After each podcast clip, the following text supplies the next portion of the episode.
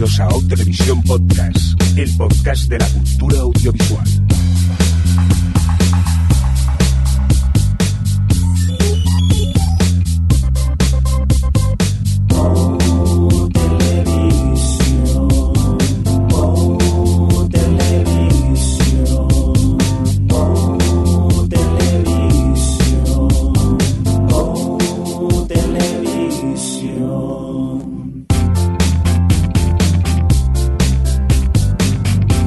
¿Qué tal? Bienvenidos, eh, bienvenidas a Televisión Podcast, el podcast de la cultura audiovisual, en esta nueva temporada que empezamos este viernes 17 de octubre de 2014.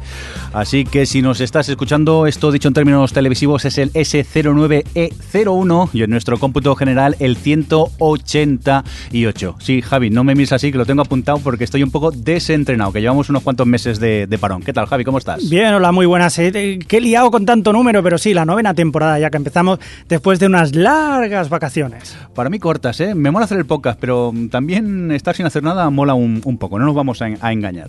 Déjame que salude a la otra parte del equipo. Tenemos también vía Skype desde Madrid y ahora hoy con fibra óptica, por cierto, a ver si esto no explota. Eh, hola Adri, ¿cómo estás? Hola, bien, pero se me ha olvidado un poco esto de hacer podcast. Pues sí, estamos todos un poco desentrenados. Al otro que tenemos también en, en Madrid, vía Skype. Alex, ¿cómo estás? Bien, pues yo lo echaba ya de menos, ¿eh? Era Nunca- nosotros, tonti. Sí, es verdad, nos echabas... No, que, que mola, que hacer el podcast mola, que siempre nos echamos unas, unas risas, que siempre lo, lo hemos dicho. Oye, que vamos a hablar de Sitges, ¿no, Javi? Sí, señor, Eh, hemos estado todo el programa, o sea, todo el programa, todos los componentes en el Festival de Sitges Bueno, de este a- 2014. Algunos más que otros. Algunos más que otros, que más decirlo. virtuales. Sí, pero... Y, y sí, hemos visto muchas películas, muchas, muchas, y vamos a decir lo que nos ha parecido. Muy bien, pues como siempre os iremos comentando y, y repasando un poquito eh, todas las pelis que hemos tenido la oportunidad de ver en este pasado festival de, de Sitges. Adri, ya que estamos, hoy que parece que el internet no funciona y tal, saluda a la gente que tenemos por el chat, que se van incorporando poquito a poquito. Un momento, ¿tenemos chat? Sí, efectivamente. Dios mío, el chat ha vuelto. Sí, bien, viva la Por. Navidad. Cuéntanos. Pues tenemos por aquí a Keltos, a Soy Profundo, a Knoxville09, a Jorge, a El Distancio, que creo que es Ramón, porque no puede ser otra persona, y Moisés Domínguez, aparte de nosotros haciendo bulto. Muy bien, pues eh, qué bonito. Acabas de decir a Moisés Domínguez y se ha bajado, se ha caído del chat. Ah, bueno, ha vuelto. Qué susto. De todas formas, voy a decir una cosa, ya que estoy. Knoxville se ha metido en el chat pensando que vamos a hacer el especial pilotos. Así que, no, Oh. como hemos puesto en Twitter, va a ser el especial Sitges porque vamos con retraso este año. Aparte que este año los pilotos como que se han ido estrenando un poquito tarde y hemos preferido también esperar a, a haberlos visto casi todos para poder hablar de, de ellos en, en propiedad. Suponemos que el próximo eh, eh, programa sí que será el especial pilotos. Oye, ¿os parece ya si vamos a hablar un poquito de, bueno, un poquito no, mucho de todo lo que hemos estado viendo en Sitges estos días? Javi, cuéntanos un poco el orden que hemos montado aquí, el del programa, ¿no? En el programa de mano. Muy bien, O sea, no tú lo coges y te empiezan a poner. Es que hay muchas secciones: oficial, oficial fantástico, panorama, no sé qué. Pues bueno, pues más o menos las vamos ordenando según ponían ellos y las vamos diciendo. Muy bien, pues para empezar lo hacemos con la inauguración que fue el estreno de Rec 4, ¿no? La cuarta parte de, Sí. de la peli Rec. Creo que esta la pudisteis ver tanto Alex como, como tú, Javi. ¿Qué tal? ¿Qué te pareció a ti, Javi? Bueno, pues eh, verdaderamente Rec 4 viene a ser lo que te estabas esperando. O sea, película de zombie, acción. El- Yo me ha decepcionado un poco quizás la parte de que no hay tanto terror como más acción, que está bien, pero bueno, em, bah. si quieres pasar un rato entretenido de zombies y sabes de qué va la saga, pues ya sabes lo que hay. Vale, pero y creo que a Alex no le gustó tanto el tema. No, porque bueno, a ver, el hecho de que cambie de, género era algo que, bueno, por ejemplo, la tercera pasó del terror a, a la comedia, poco a la comedia de zombies. En esta dices, bueno, pues que sea una peli de acción tampoco tiene por qué ser un problema. La cosa es que está, yo creo que que mal llevada. Los, bueno, los actores están terribles y- y las cosas no tienen sentido lo que sucede en ese barco. Además de que luego tampoco hay tanta tensión. Entonces, yo creo que es una peli muy, muy floja. Eh, para abrir el festival, la verdad que había ganas y, por ejemplo, yo me lo hubiese pasado mucho mejor si hubiesen abierto en, en su año cuando estrenaron Rec 3, que era mucho más divertida y funcionaba mejor, pese a tampoco ser una gran película, pero Rec 4 creo que es bastante fallida. Muy bien, pues vamos a seguir con más pelis que hemos tenido la oportunidad de ver. En este caso, la de clausura que fue Buring the X, eh, no tuvimos oportunidad de verla ninguno. Así que nos vamos ya a la sección de Oficial Fantástico. Y en esta, la primera peli que nos encontramos es este Again Walls Home Alone at Night. Esta chica que camina sola hacia casa por la noche, casi es más fácil de entender, que la vieron tanto Adri como Alex. ¿Qué te parece a ti, Adri? Cuéntanos un poco de qué va la peli, por cierto. ¿Qué es, primero, qué es esta película? ¿Cómo se define? Pues la verdad es que es una, es una película un poco difícil de, de calificar, sobre todo lo que dice Javi, de ponerla una etiqueta, porque es, es una película en blanco y negro de vampiros iraní, gafapaster, eh, sobre una vampira iraní que vaga por las noches sola por la noche, andando, como indica su título. Y básicamente hay como dos protagonistas. Está ella, pues que es una vampira y pues bueno, pues tenía que comer gente, como los vampiros y eso. Y, luego tenemos al chico protagonista, que es un, un chaval que intenta buscarse la vida como puede, que su padre es un junkie que, se, que chupa todo el dinero que gana y se mete en líos y se conocen y bueno, pues todo como muy contemplativo y muy, muy lento y muy así en ese rollo mm, de ver crecer la hierba, pero por la noche, en este caso. Vamos, que no os gustó mucho ni a ti ni a Alex, ¿no, Alex? Yo creo que lo mejor de la película era su directora, eh, Anna Lily Amirpur, algo así. Sí. Que fue- vino a presentar la película y la verdad que la, la chica parecía muy divertida y muy tal, porque luego lo que es la película, un coñazo tremendo. Fue una de las poquitas en las que me dormí. Fue porque dije "Es que esto no va a sí, ningún a ver, lado. es que el problema, a ver, visualmente la película está bien, ¿eh? tiene una atmósfera chula, eh, estéticamente mola como lo plantea y demás, además hace mucho uso de la música, que a mí eso siempre me gusta ahí para crear ambiente, tiene momentos bonitos, el problema es que luego no hay mucho donde rascar, realmente no te está contando nada y, y como además tiene un ritmo muy lento y demás, se hace un poco cansina, la verdad. Llegamos, digamos que al final se queda muy en el envoltorio y luego no hay mucho que Es- sacar de ahí. Es un ejercicio de estilo un poco que busca referentes y se queda en eso nada más. Es decir, mira, eh, se fija en otros, Claro. Un poco en el cine americano, es lo que decían del western, el David Lynch, el Jarmus. Pero sí, luego, la gente la comparaba mucho con la última de, de Harmus, pero en fin, nada que ver. Quiero decir, más allá de que son vampiros eh, emos, no, no tiene mucho más. y Oye. la música. Oye, pues pasando de esta y vámonos ya a la otra, que hay muchas pelis que comentar. Eh, creo que es Aleluya, ¿no, Javi? Que esta Sí la pudiste señor, ver tú. sí, señor. Esta fui a verla y sí es una película bastante, bastante entretenida. A mí me, me- De- me gustó. ¿De qué va, más o menos? Eh, es una película francesa, la protagonista es Lola Dueñas, la española Lola, Lola Dueñas. Eh, básicamente es de una, de una chica que decide tener pues una cita por internet y se encuentra con un tío pues eh, majísimo y todo esto, pero que se le va un poco la castaña. El caso es que la engaña y, y se queda con dinero. La chica en vez de amedrantarse y decir que mala suerte la mía, pues se dedica a ir detrás de él y hasta aquí puedo leer. Muy bien. ¿Y te gustó entonces? Muy bien, una interpretación muy buena por parte de los dos y sobre todo Lola Dueñas, si no le hubieran dado el premio a las dos actrices que luego diremos, muy bien se lo podían haber dado a ella. Muy bien, pues vamos a continuar eh, con más pelis dentro de la sección de Oficial Fantástico. En este caso, eh, Javi, me vas a hacer el favor de leerme este título en francés. Oye de Vivant, que es En los ojos de los vivos. Muy bien. ¿Y esta la habéis visto tanto Alex como tú? Creo que a Alex sí que le gustó esta, ¿no? Sí, esta era, es la película, la nueva película de los directores de Al Interior, tras eso, tras Al Interior y Livid. Eh, viene a ser un poco un, una historia de terror que manejea las películas de los 80 con un grupo de, de adolescentes, bueno, de más no, preadolescentes que van que van juntos un poco con lo que parece que va a ser una aventura, pero bueno, al final es algo mucho más terrorífico. Eh, es una peli curiosa, me gustó, bueno, además de que tiene un montón de guiños a ese cine como de los Goonies, Cuenta conmigo, todas estas. Eh, es curiosa la forma en la que maneja la violencia la película, porque hay, hay todo un tramo, todo el segundo acto, eh, toda la violencia ocurre fuera de, fuera de plano. Es decir, cada vez que el malo ataca y se carga a alguien, tú no lo ves. Y luego, de repente, en el tercer acto ocurre todo lo contrario, es lo más sangriento y explícito posible. Entonces era algo que me descolocó un poco y que yo creo que incluso le, le resta fuerza a la película. Yo quería hacer una cosa que no tiene nada que ver, pero bueno, o sea, también viene a reflejar algo de la película, que es que eh, yo creo que existe en el cine una calvofobia ya muy incipiente y, y me, me estoy ya enfadando, porque efectivamente el malo, como podréis imaginar, es calvo. No. Sí, y también era en Rec 4, que antes se me ha olvidado, también, yo se lo dije, estaba precisamente en la cola con eh, las chicas de Atmósfera Cero, Mm. Atmósfera, Atmósfera Cero, y, y se lo dije, digo, ya veréis como el malo o es calvo o el primer zombie que sale es calvo. Y efectivamente el primer zombie que sale es calvo. Digo yo que basta ya de tanta calvofobia. Calvofobia. Calvofobia, no, por Dios. Y sí, no, la película, la de Oy- Oye de Vivant, pues está bien y tal, pero a mí la verdad no me acabó de convencer mucho. Pero bueno, está, se puede ver. Se puede ver. Se puede ver. Al menos. No te acabo de encantar, pero sí que la recomendarías que alguien la pudiera ver. Sí, ¿no? es, es entretenida. Muy bien, vamos a por más pelis. En este caso está The Coop, que solo viste tú, Alex.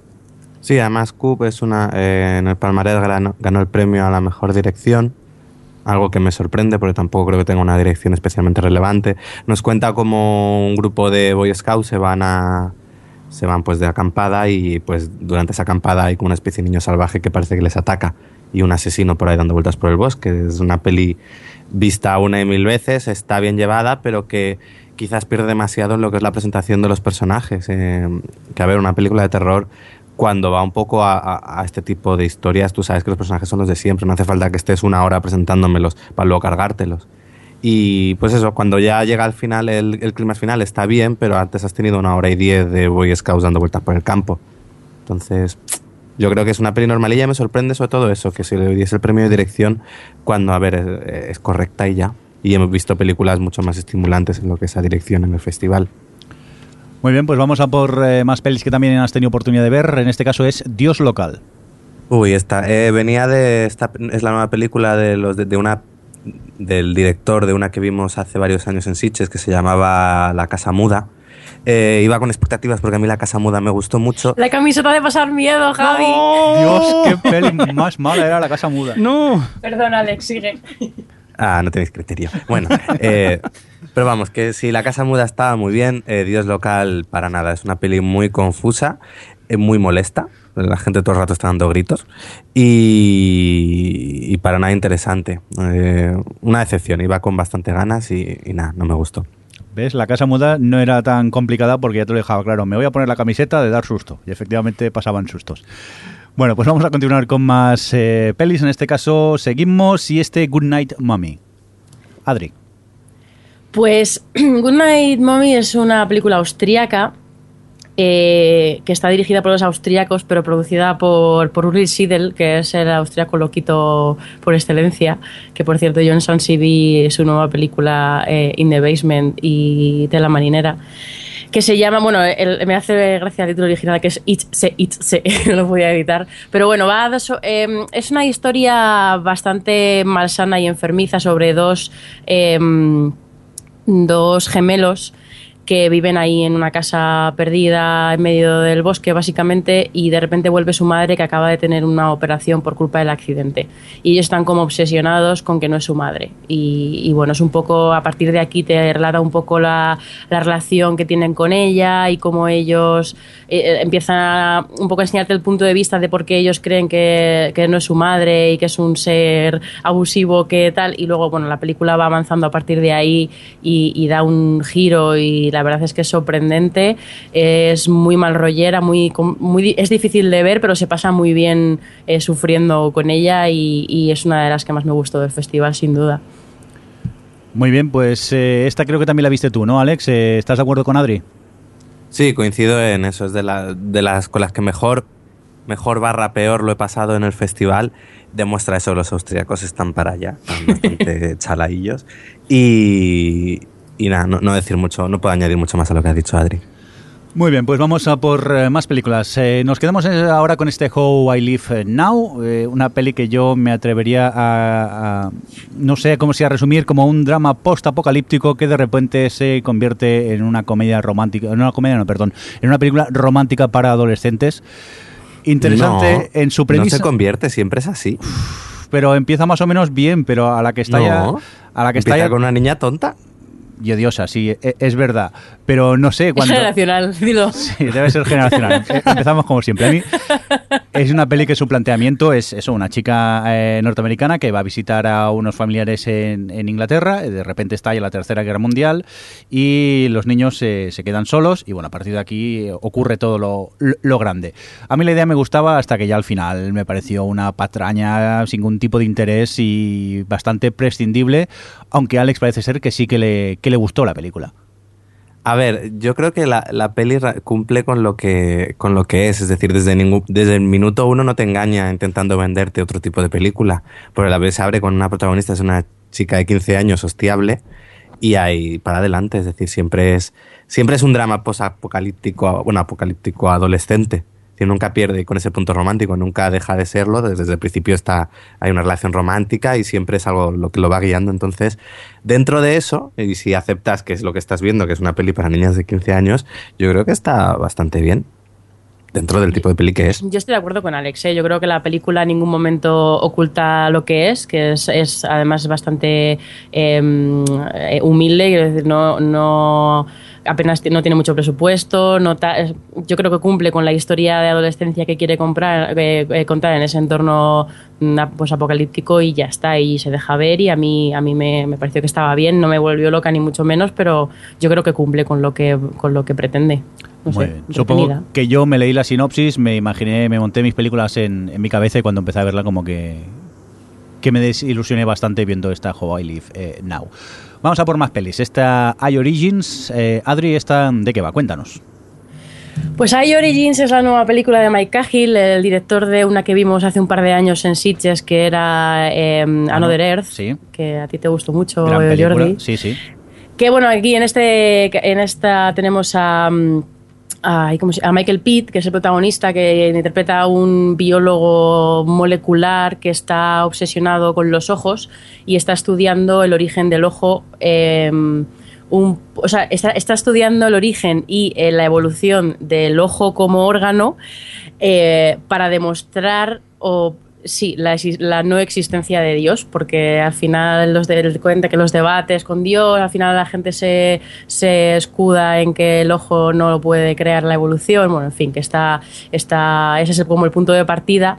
Y la película es un poco precisamente este, este debate ciencia mm, versus fe y lo hace a través de este chico que se enamora de, de una jovenzuela que, que es muy creyente y que cree muy, o sea, es más que creyente es como muy mística, le van estos rollos, cree en la vida en el más allá y en el alma y todo esto.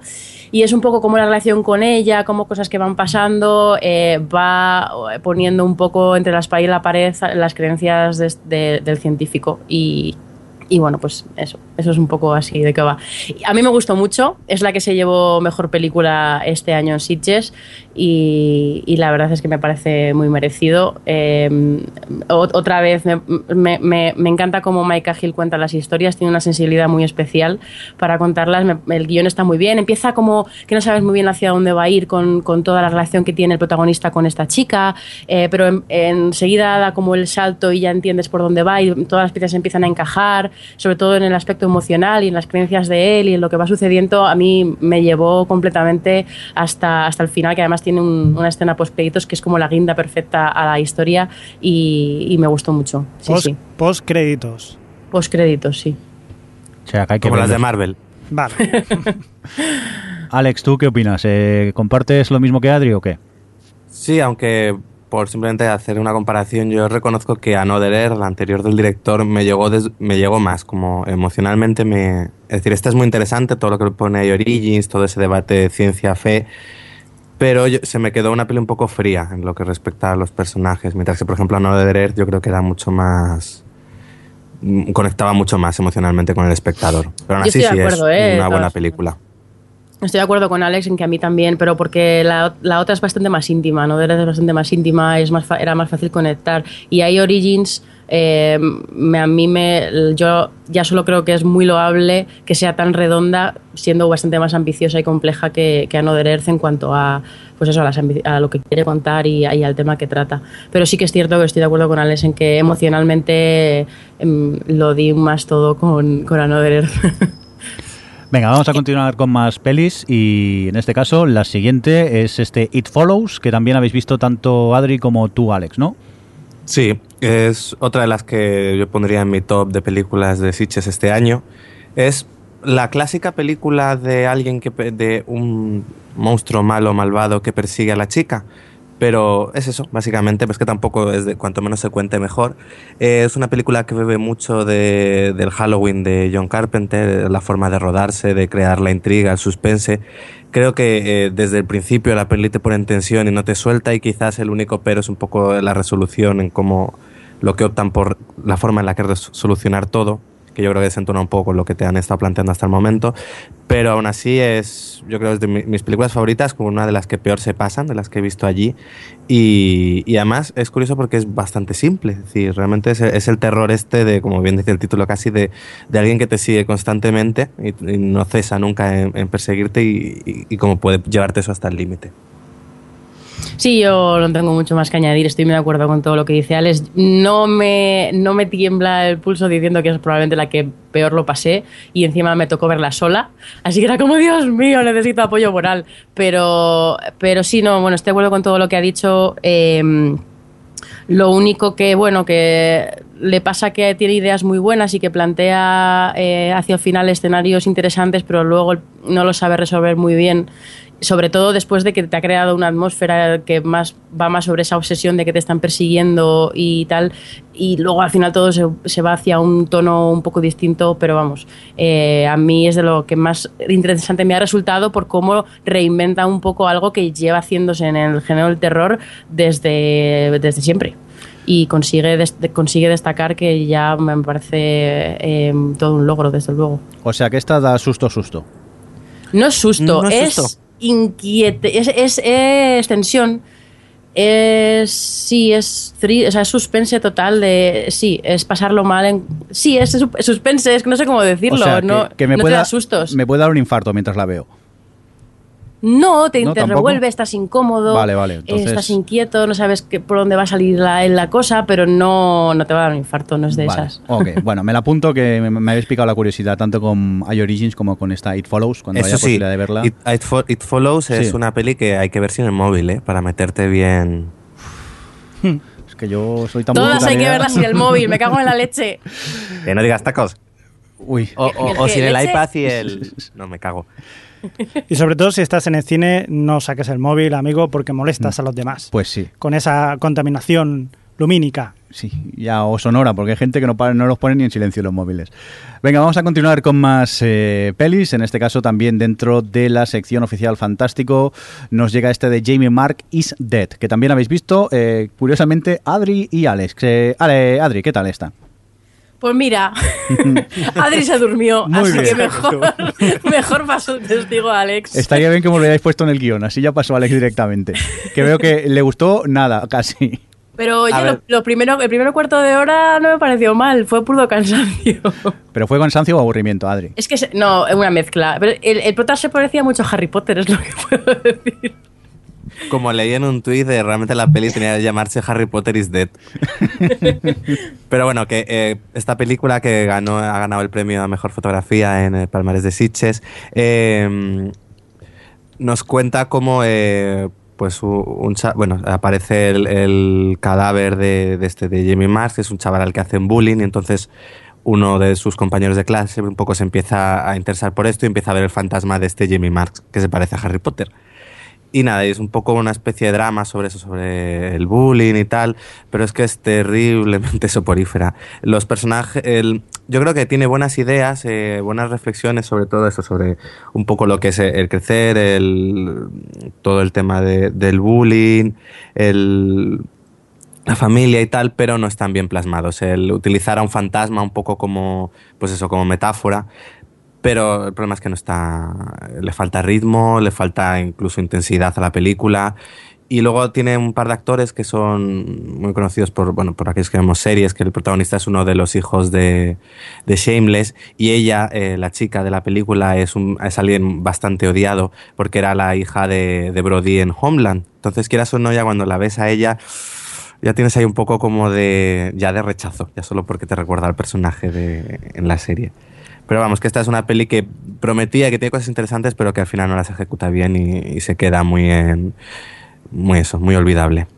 Muy bien, vamos a continuar con más eh, pelis. En este caso, una peli que eh, ha puesto a todo el mundo de acuerdo en Twitter eh, en relación a que es una basura y estamos hablando de La Distancia. ¿Voy equivocado, Adri?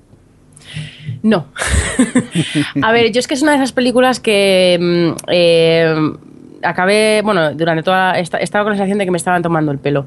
Y luego leo, leo algunas críticas que, bueno, no he visto a nadie que la pusiera bien, ¿vale? Pero mm, he visto muchos eh, que, se, que tiraban un poco por el aspecto más estético para defenderla. Y es como a mí es que la estética, o sea, por, por hacer, saber hacer un plano bonito y poner la cámara, a mí no me parece que eso sea una buena dirección. Y es que ni siquiera por el lado visual merecía la pena. O sea, te pones a un puñado de enanos eh, con eh, telepatía, haciendo cosas a, a cada cual más bizarras y preparando un golpe. Y luego al final, es que encima el final, eh, no, No lo lo voy a cuentes. decir, no lo voy a decir, pero es que Alex se fue y yo tenía que haberme ido, pero me quedé por mis santas narices para poder luego criticarla con fundamento. Porque es que tenía tal cabreo, estaba tan indignada y me sentía tan estafada que era como, necesito terminarla solo para ver hacia dónde leches va esto y, y poder meterme con ella bien. Yo no me creo que una película con enanos telepáticos no pueda funcionar. ¿Ves? Lo sé. sí? Enanos telepáticos, eh, gente que se eh, cambia de, mm, de dimensión, también son telequinéticos y son hace muchas cosas en- realmente. Y es una película es que española hablan- que está eso en ruso, alemán y japonés. Japonés lo habla una chimenea, porque una chimenea que cuenta su vida. Tal cual, tal cual. vale. Y ellos se comunican, porque ellos son aliens, y se comunican con el resto de aliens metiéndose las manos en, en la entrepierna, se frotan y, y se lo huelen, y entonces así, así comunican con los aliens, ¿vale? Mira, yo- Y yo lo estaba viendo y digo, ¿qué, qué, por qué estoy aquí? ¿Qué estoy haciendo con mi vida? O sea, esto es una apuesta de director con alguien de, a ver, a ver quién aguanta, a ver por mis huevos quién aguanta hasta el final, porque... Y luego lo que decía Alex, ¿qué productor, estando como está la industria en España, pone dinero para este proyecto? Pues ojo que se estrena. Anticomercial total, además. No, se estrena hoy en cines, o sea que. Y mañana ya no, posiblemente. y posiblemente la Tenemos, semana que viene ya no eh, esté, pero. en el chat a El Distancio emocionado por la Sí. película. Creo que se está tocando incluso con la sinopsis que le hemos comentado. No te toques el distancio que vas a conectar con los aliens.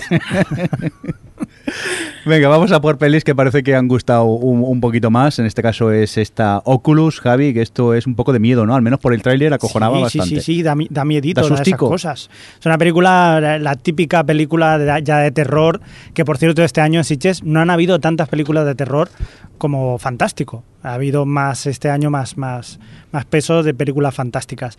Y esta de terror, pues es una película de terror clásico en el que hay un espejo que, que está, está, que hace las cosas imposibles a la gente.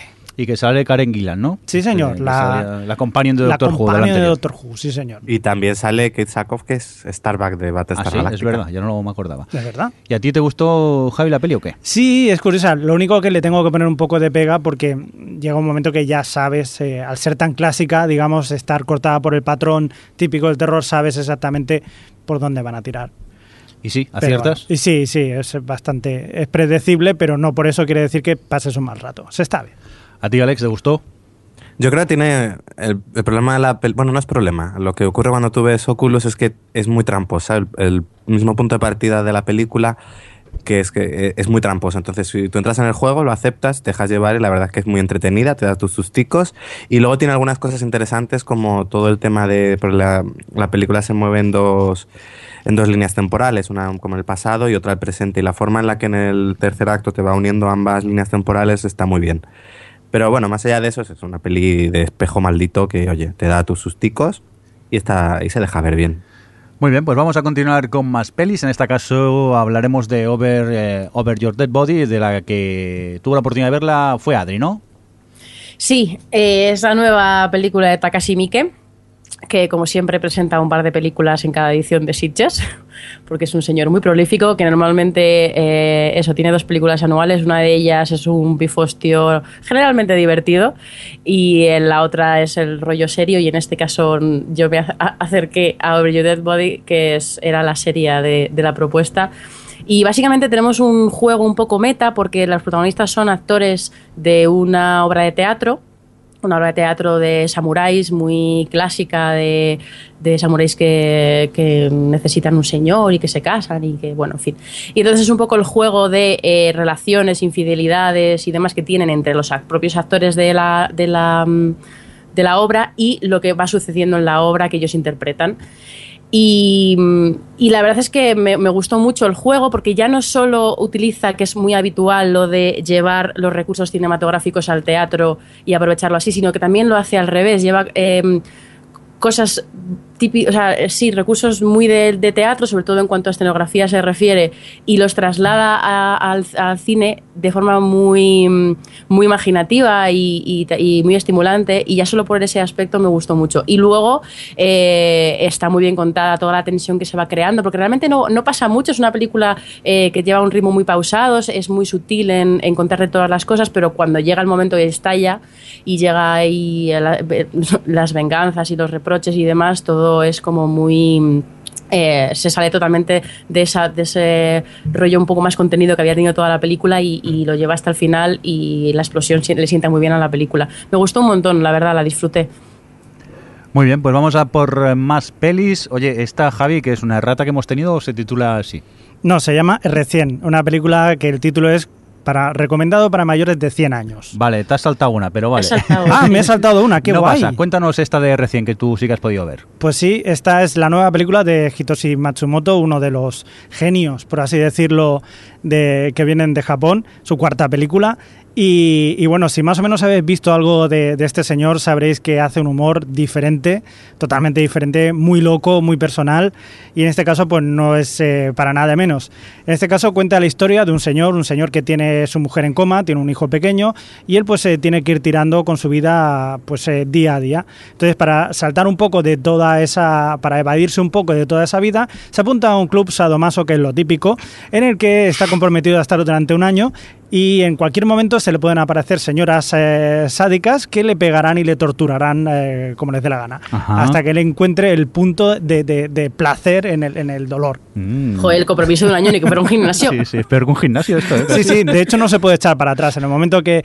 Y la película es, es, o sea, es un desvarío total, es, es muy divertida, hay momentos que son muy divertidos, pero tienes que entrar mucho en el tema de, de este señor porque no es un, no es un humor eh, clásico es, es el posthumor japonés, por así decirlo. Muy bien. Pero sí que tiene un, y tiene un final muy loco y, y bueno, es, es, muy divertida. Muy bien, pues la que nos habíamos saltado antes, una que se titula... ¿Esto está es correcto, Adri, este título, El Poseso? Sí, es Poseso.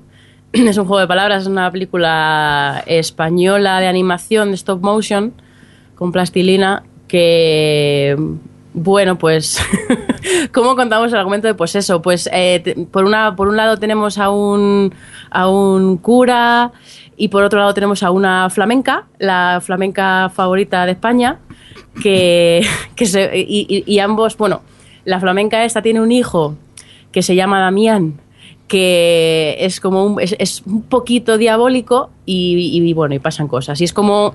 Eh, la película básicamente es la típica historia de de exorcismos, pero llevada, eh, traída completamente al terreno español, un poco así el rollo cañí y tal, y, y con muchos homenajes a, a, los, a los títulos de terror super clásicos. Y, y, ya está, es una película divertida que quizá eh, se pierde demasiado en la referencia, pero sí que es verdad que hace muy bien lo de traer eh, todas las, las pues la, los, los, rollos típicos, las, eh, la, los argumentos y los giros típicos de este tipo de películas, un poco al, terreno español, así tal, castizo y bueno, bueno castizo. Eh, y, la, y, ya solo por eso es divertida. Lo que pasa es que, bueno, la, la, propia trama de la historia se les va completamente de las, de las manos y al final es un circo que, que podía haber sido, yo creo, un poquito mejor si hubiese buscado algo más de entidad propia más allá de la referencia. Pero bueno, está, está curiosa. No sé, Alex, si está de acuerdo. Sí, suscribo lo que dice Adri. Muy bien, pues eh, seguimos con más pelis, en este caso este de Babadook, que tuviste la oportunidad de ver tú, ¿no, Javi? Sí, así es, es una película que venía con mucha expectación al festival y la verdad que no defraudó, se llevó el premio especial del jurado.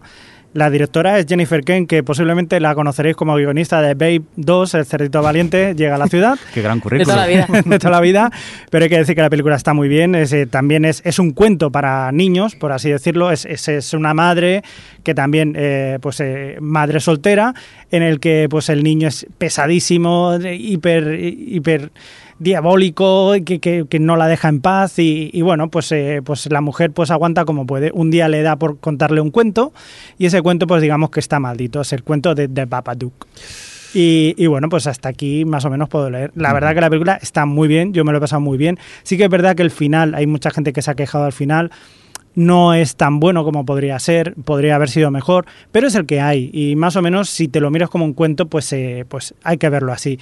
Y está muy bien, sobre todo, sobre todo la, la- actuación de Essie Davis, que es la actriz principal, que hace un papelón pero impresionante. De hecho, se llevó el Oscar, o sea, el Oscar, perdón, el premio a la mejor actriz eh, entre ella, exaequo con ella y, y Julianne Moore por Maps of the Stars.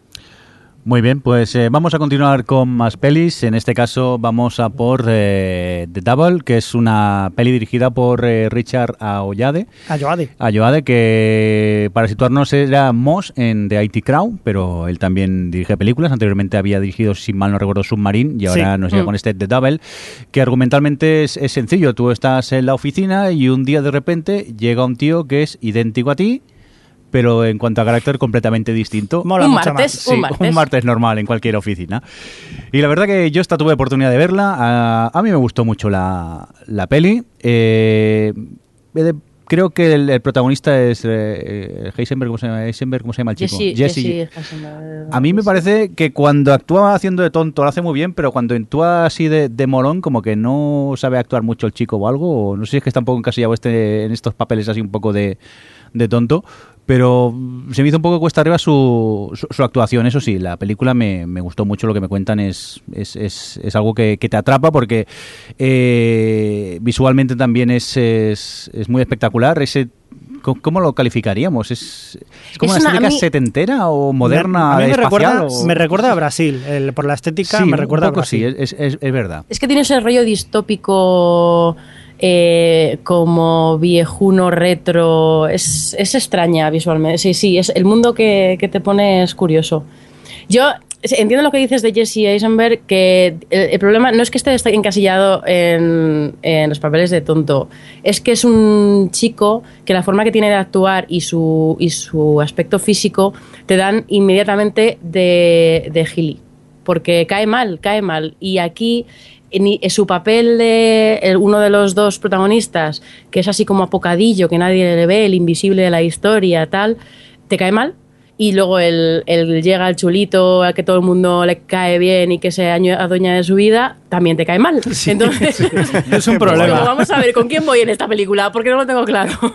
y, es, y la mitad es problema de Jesse Eisenberg. También es cierto que es tiene la película tiene un tono muy particular, no sabes muy bien a qué atenerte.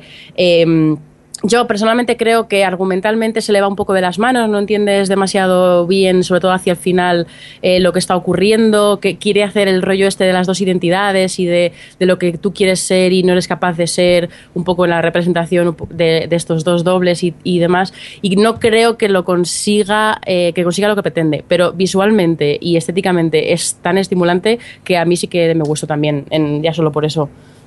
Hay que decir que la mayoría de personajes que salían en, en la, en su anterior película, Submarine, también salen, algunos cameos, también, eh, pues eh, por ejemplo, salen gente de, de IT Crowd. Sí. Y, y bueno, pues hasta aquí. Y, y que es una adaptación de la novela de, de Anton Chekhov. Así que, bueno. ¿A ti te gustó, no, Javi? A mí sí, yo me lo pasé muy bien, me gustó mucho. Muy bien, seguimos con más pelis. En este caso hablaremos de The Guest. Esta, Alex, eh, cuéntanos, ¿de qué va un poco?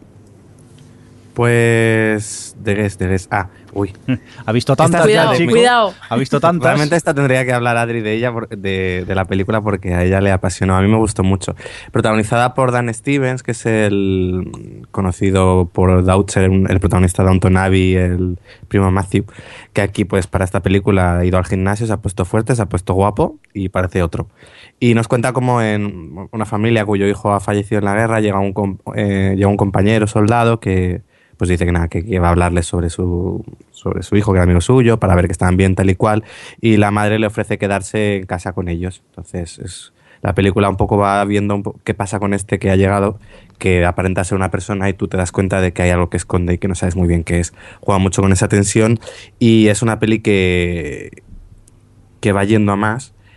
Y es que, claro, tampoco se puede contar mucho porque qui- quitas la sorpresa. Pero vamos, yo me lo pasé en grande con ella. Tiene una banda sonora ochentera estupenda. eh, maneja muy bien la tensión, tiene puntos de humor y luego, sobre todo, está eso. El protagonista, Dan Stevens, consigue un poco casi como eh, embaucarte tanto a- al espectador de la misma forma que embauca a la familia en la que, en la que está.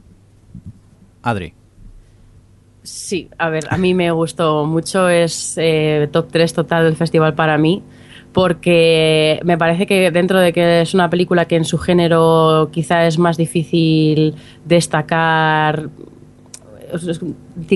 destacar en plan de aportar algo nuevo, que simplemente, o sea, que, vaya más allá de simplemente funcionar como, como thriller, yo creo que es que tiene un guion excepcional.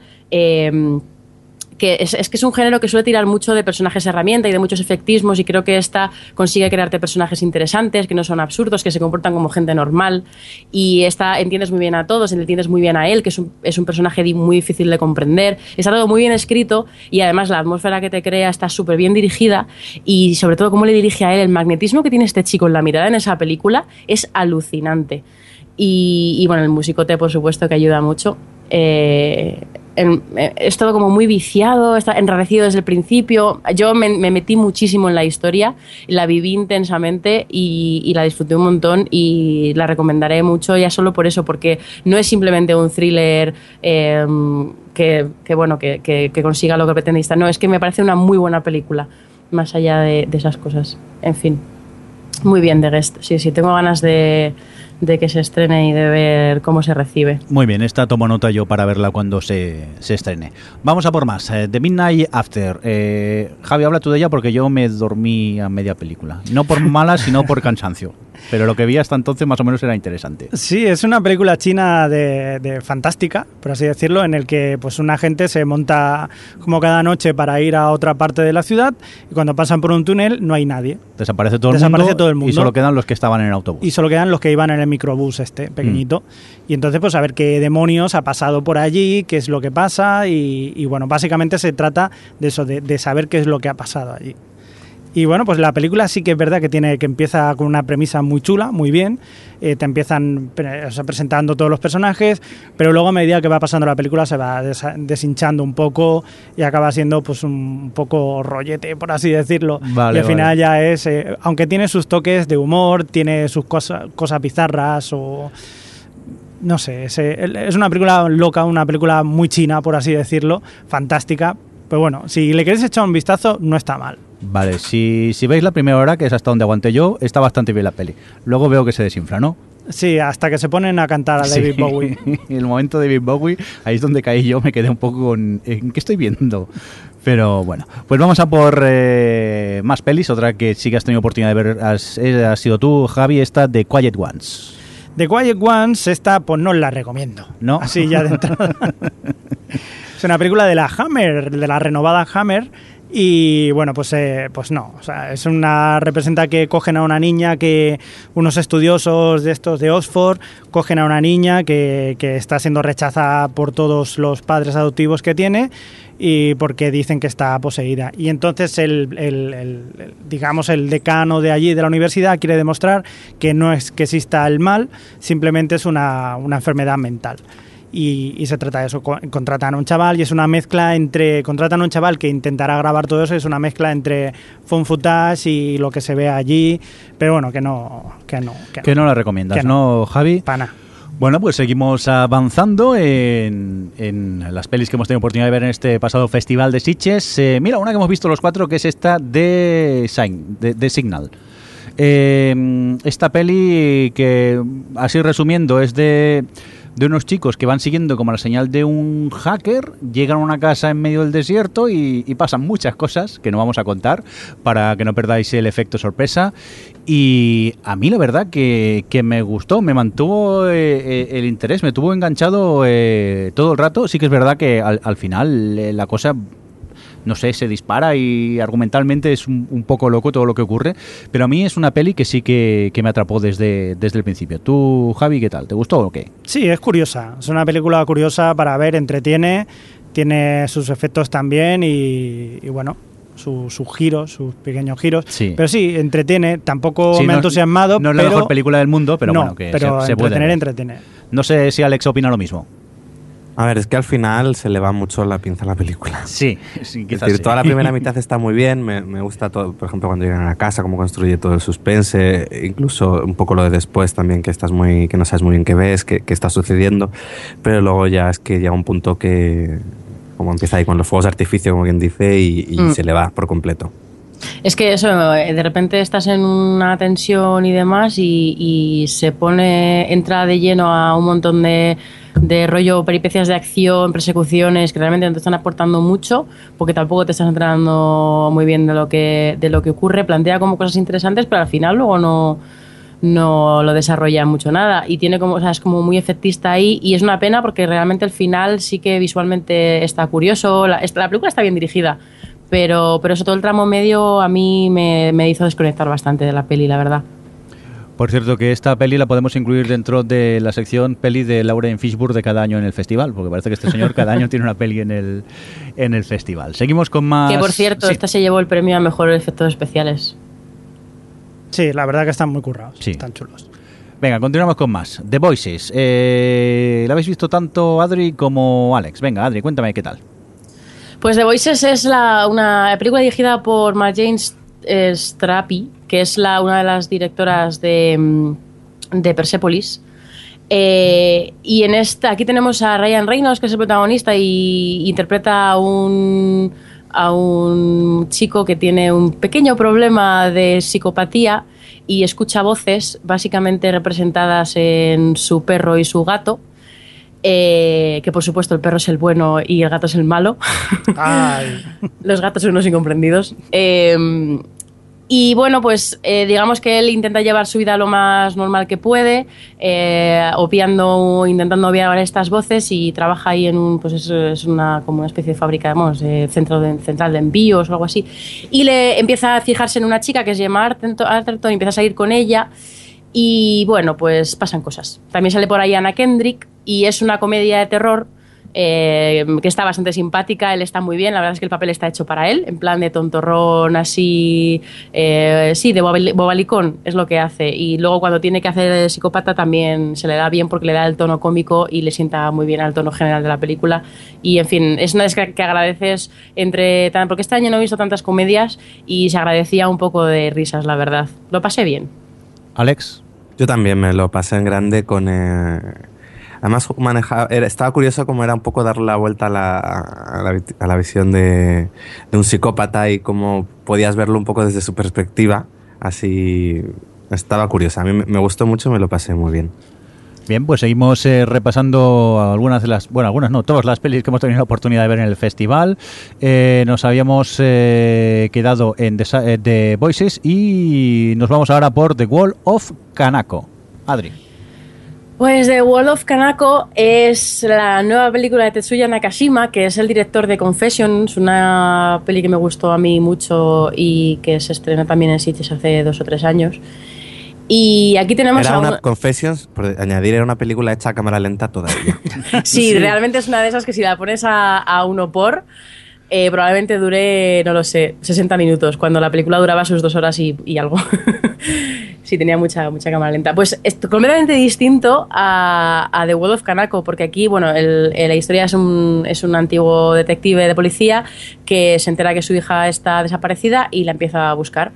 ¿Qué pasa? Que su hija, que así aparentemente parece la típica japonesita feliz y amable, es un elemento de cuidado y va dejando a su paso gente muerta, drogadicta y demás. Y un poco él va siguiendo la pista de, la vida que desconocía de su hija. Y es, eh, es, es, es como un mareo de ver esta. Me, gustó muchísimo, ¿eh? la disfruté un montón eh, y, el montaje me pareció alucinante, la dirección, o sea, todo el aspecto más formal de la, de la película me flipó. Pero es muy difícil de ver porque son dos horas eh, con un montaje uber videoclipero, súper corte, corte, corte, corte, muy rápido, eh, eh, constantemente con flashbacks, con varias historias paralelas, con. Todo lo contrario a Confessions, por- porque que era como muy lenta, eso a cámara lenta, muy pausado, todo parecía como un gran prólogo, eh, buen rollero, bueno, no era buen rollera, pero que, que tenía ese, como ese aspecto así de onírico y esta es como muy, todo muy rápido, muy sucio, muy violento, muy sangriento, es, eh, me gustó mucho. Yo la recomiendo, sí, sí. Eh, eso sí, hay que verla sentado, quietecito, sin dolor de cabeza, porque está muy, muy saturada, es todo como muy over the top. Venga, siguiente peli. Eh, Javi, This Final Hour. Sí, una de las películas que más me han gustado, de las que he visto en Sitges este año, una película australiana que cuenta la historia de pues, eh, las últimas 12 horas de la Tierra, eh, vistas desde Perth, en Australia, pues, eh, pues va a caer un meteorito y ha, ha caído ya y, y la nube de, de- de fuego que va a rodear la Tierra pues se va acercando poco a poco a Perth. Y entonces eh, lo que estás viendo es como un tío, pues, eh, pues eh, un chaval, pues no un chaval, es un tío ya, se dedica a ir a la, a la fiesta del fin del mundo que, que están celebrando. Pero por el camino pues empieza a encontrar pues gente, eh, claro, cómo reacciona ante el fin del mundo pues cada uno. Y en esa que se encuentra una niña que decide ayudar a encontrar a su padre. Y es un dramón fantástico. Bueno, a mí me ha encantado, me ha gustado muchísimo. Oye, pues tomo nota porque esta. No sé, Sí, la sí, sinopsis sí. me, Además, me me parece ha picado la curiosidad. El actor, eh, Nathan Phillips, le dieron el premio al, me- al mejor actor. O sea que también muy bien. Y además no te lo Eh, esperas. junto con el de The World of Kanako. Ah, vale, sí, es verdad. Y, y, y bueno, la verdad que no te lo esperas porque es un tío típico de estos que están ah, ciclados, como dicen, que está en el gimnasio y dice, pues de aquí no va a salir nada bueno, pero no, lo hace muy bien, lo hace muy bien, muy chulo. Muy bien, venga, vamos a por eh, más pelis. Este What We Do in the Shadows. eh, Alex, cuéntanos. Eh, pues diría que fue la peli más divertida del festival. Eh, además se llevó, si no me equivoco, el premio del público, lo Hmm. cual e- era de esperar simplemente viendo las reacciones de la gente en la sala. Es una especie de, de documental y de falso documental en el que seguimos a, a tres vampiros que son compañeros de piso en, ¿dónde es? en Nueva Zelanda. Y, y en eso, entonces juega muy bien con, con toda la comedia que surge de pues estos eh, tres tipos, tres vampiros que intentan llevar una vida medianamente normal dentro de sus cosas. Y, y es eso, es una peli de 80 minutos, es cortita, que no, que no aburre, que no se estanca en la premisa inicial y que te va, y va evolucionando, va montándote cosas y, y es divertida durante los 80 minutos que dura. Y, y muy friki además, muy friki, repleta de referencias para todos los aficionados a, pues esto, a, los vampiros y estas cosas y es realmente divertida. A mí yo, de lo que más me gustó también este año en el festival. Sí, estoy de acuerdo. Es, por cierto, es de, de los de, de Fly of the Concords. El, la película. Clement. Y es, eh, es lo que, sobre todo lo que dice Alex, que eh, al principio yo eh, me lo estaba pasando muy bien, pero como que tenía miedo de que al final, de que se fuese agotando la broma, pero no, porque constantemente te van sacando cosas nuevas, nuevas ocurrencias, nuevas formas de, de traer más referencias con el mundo este de los vampiros, de los hombres lobo y demás, y es divertida de principio a fin, y, y muy bien, muy bien, sí, muy merecido el premio del público, también se llevó una mención especial del jurado, pero vamos, muy recomendable. Yo esta también tomo nota. Vamos a por otra, que en este caso veo dos cuadritos rojos que en el Excel que hemos hecho, este Zombievers, eh, ¿qué pasa? ¿Que no os ha gustado, Adri, o qué? Mira, ya sé que es una película que se llama Zombievers, que está protagonizada por castores asesinos zombie. Y de base, cualquiera diría que. No que puede fallar. No, tiene puede fallar, nada que- puede salir mal. buena. Pues sí, porque es la típica. O sea, eh, yo tenía muchísimas ganas de ver esta película porque es la típica peli Sitges, de aplausos, de pasarlo bien, porque es obviamente mala, serie B, de. Pues eso, de com- comedia de terror, tal. Pero lo que pasa es que no es divertida. Se tira como 45 minutos presentando a los típicos protagonistas adolescentes eh, absurdos y estúpidas que, que se van a cargar durante la película, que como todas las eh, películas de terror de este rollo, eh, se hace muy pesado y luego cuando empiezan a atacar a los zombies, los castores zombies asesinos, ni siquiera es, es ingenioso, ni siquiera es divertido, no es como es insulsa total, es como, como ¡ah, qué decepción! Creo que Alex también acaba un poco decepcionado con la peli, ¿no? Sí, es, es que pues peor que Piraña 3DD. Vale, no, no, no se puede decir nada más. Venga, pues vamos a continuar, vamos a cambiar ya de sección, nos vamos ahora al oficial eh, Fantástico Órbita y empezamos con este 71, este 71. ¿Qué tal? ¿Que la visteis tanto Alex como Adri? Ale, Alex, cuéntame. Pues mira, esta es una de mis pelis favoritas del festival. Eh, es- es- a veces, este año ha pasado unas cuantas veces que estabas viendo la película y decías, ¿y esto porque está en Sitges? Porque tiene de fantástico mm, nada.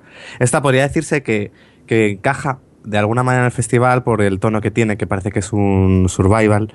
Y bueno, es una película que se sitúa en el Belfast, bueno, en el, año, en el Belfast en el año 71, eh, en pleno conflicto con el IRA y bueno, todos los todos los disturbios que había y nos, y nos sigue a un soldado que en una de las intervenciones de una de las intervenciones que tienen en Belfast eh, se queda perdido. Entonces lo- al soldado le persiguen para intentar matarlo y es como un poco él se las arregla para ir sobreviviendo y escapando.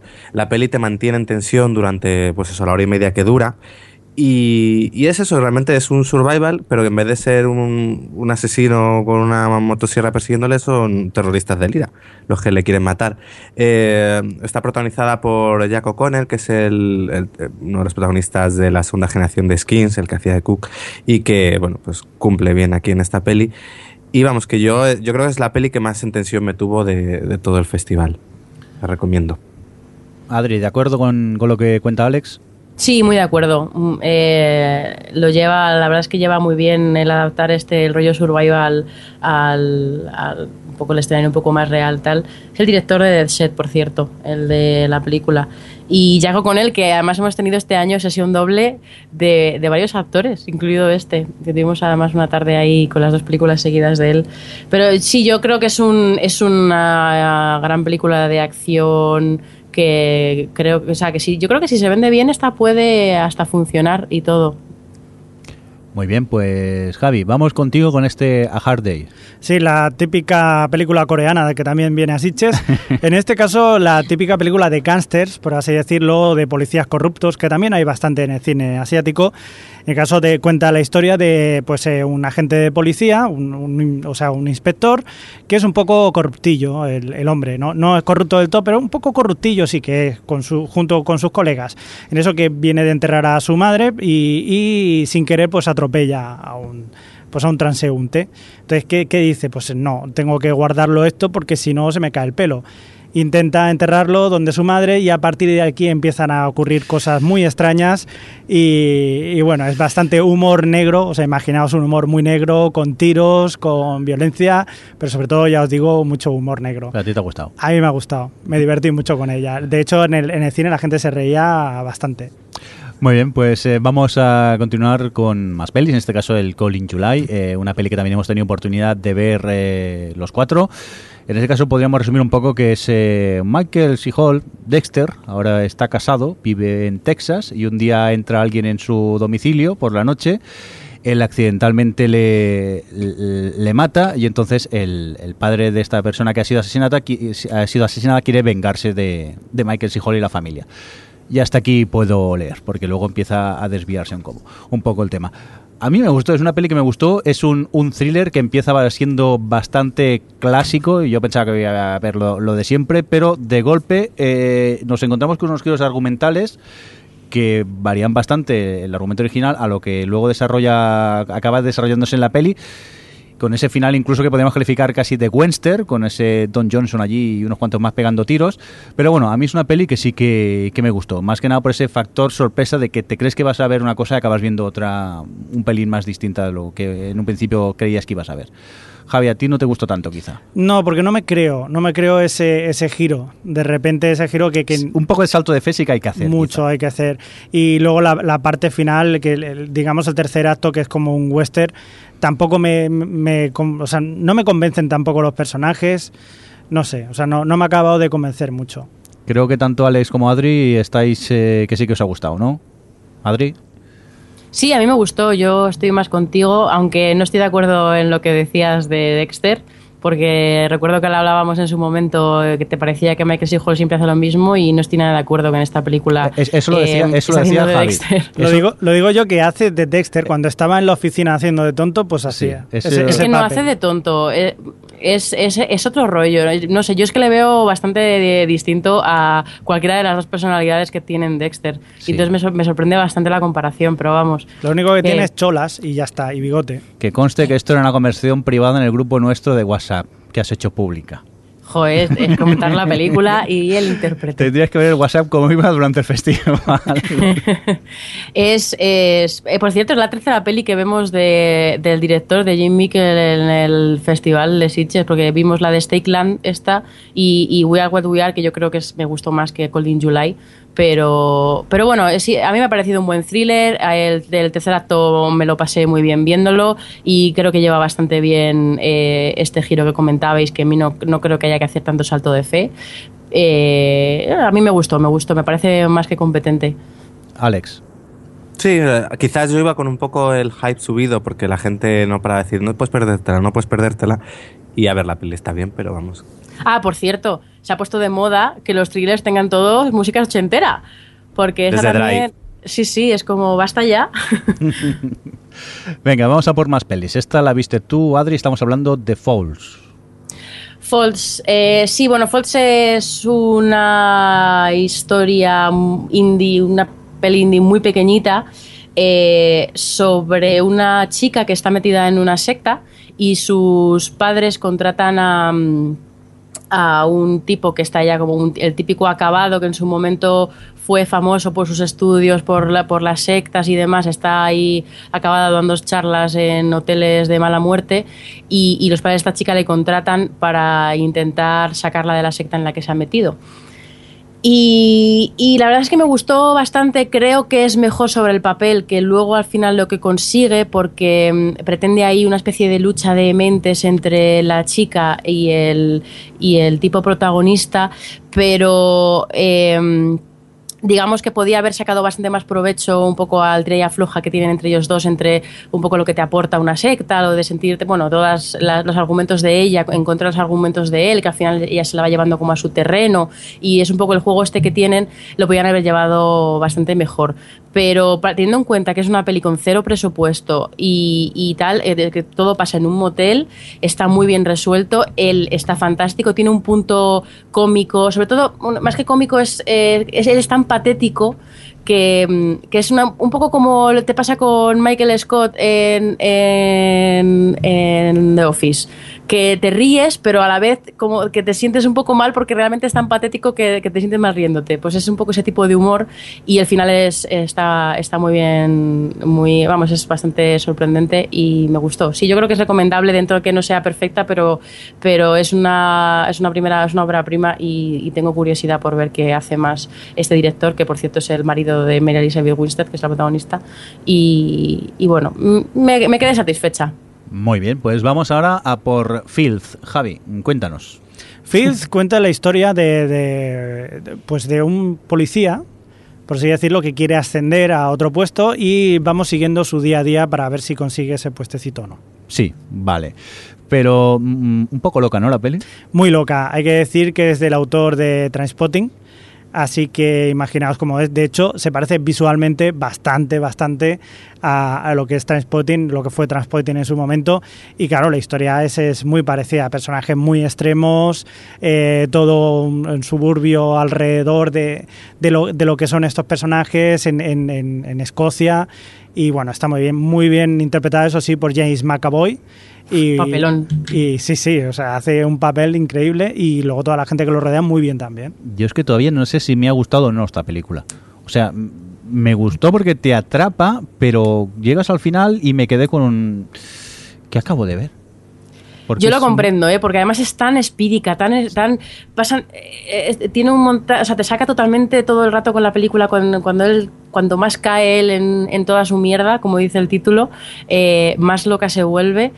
Pero yo al final, luego pensándolo, realmente es una, una deconstrucción del personaje muy interesante y lo hace muy bien con unos recursos, eh, pues sí, muy estrafalarios y muy todo esquizofrénico y, y muy dis- distinto. Es una forma de contar eh, de un descenso a los infiernos que hacía, vamos, que yo no he visto eh, muy a menudo. y a mí me atrapó totalmente desde el principio y eh, me parece que James McAvoy está increíble. Yo creo que es el papel de su vida. Sí, sí, sí. Yo es el mejor que le he visto, vamos, de siempre, de toda la vida. Jamás. Muy bien, pues vamos a por... Oye, oye, oye. ¿Qué pasa? ¿Me dejas a mí presentarlo?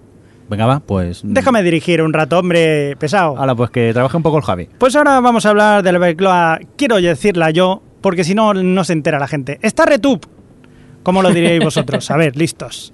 Pues eh, esta es la que más nos costaba a nosotros seguir diciendo en el festival, ¿verdad, Alex? Que era como Star Star ¿De qué va? ¿De qué va esta? Contadlo. Venga, Alex.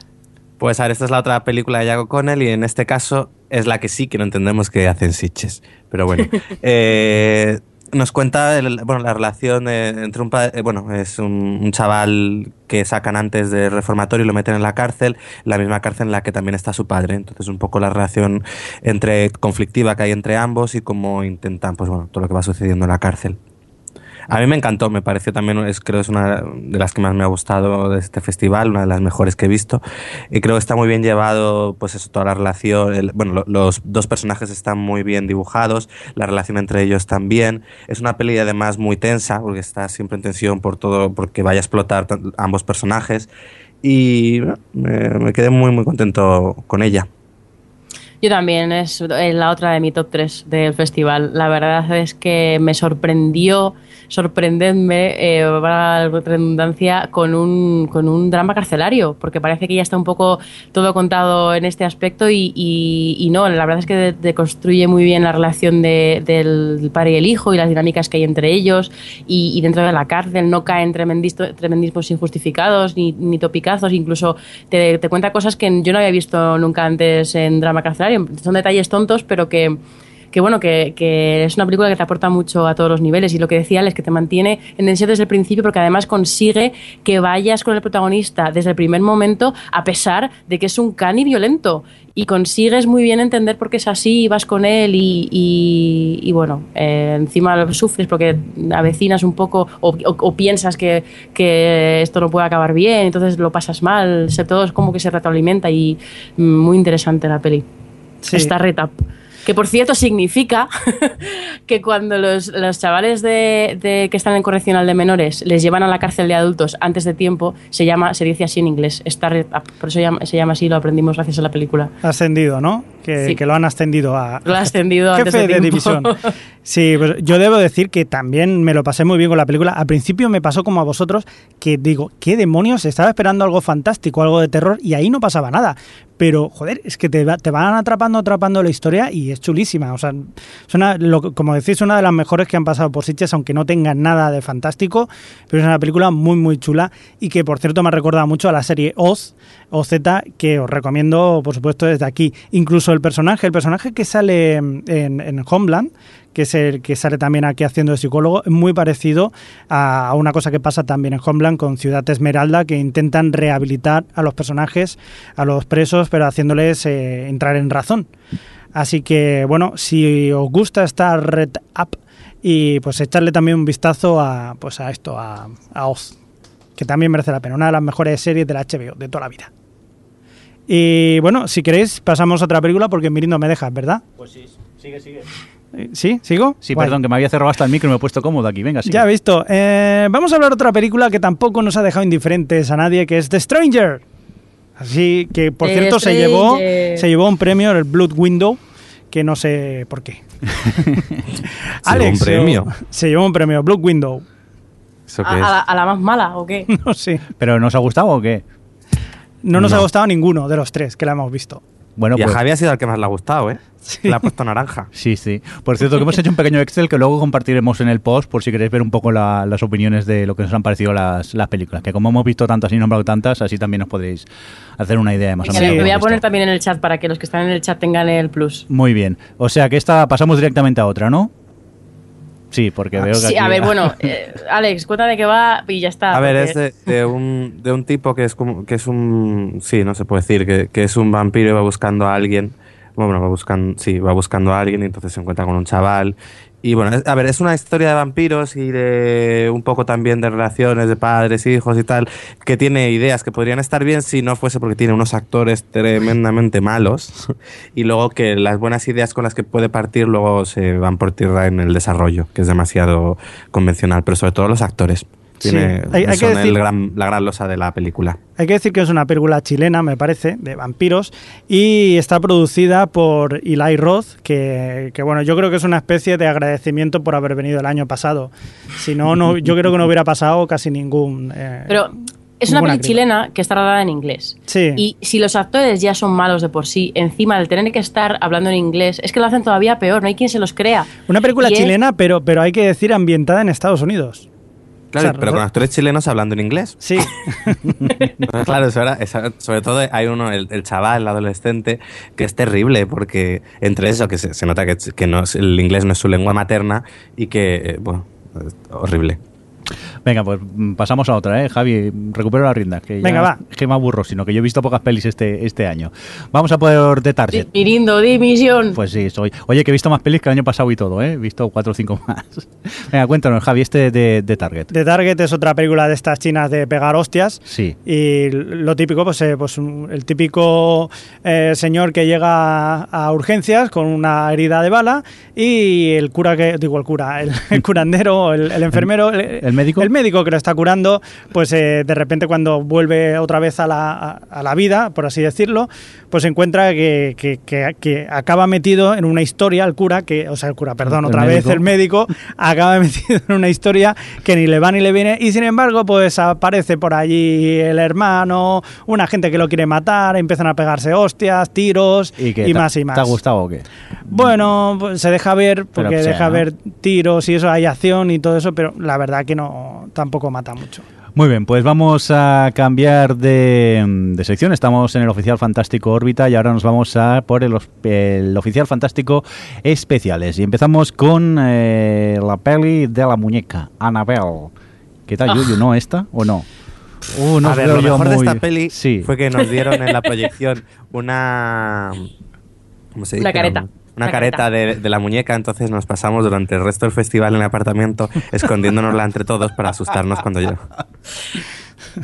Porque en bueno, la luego- nevera, en el baño, debajo de la cama, entre las sábanas. en Vamos. el portátil. Sí, sí, sí. Fue no- muy divertido, realmente. Gracias, Anabel.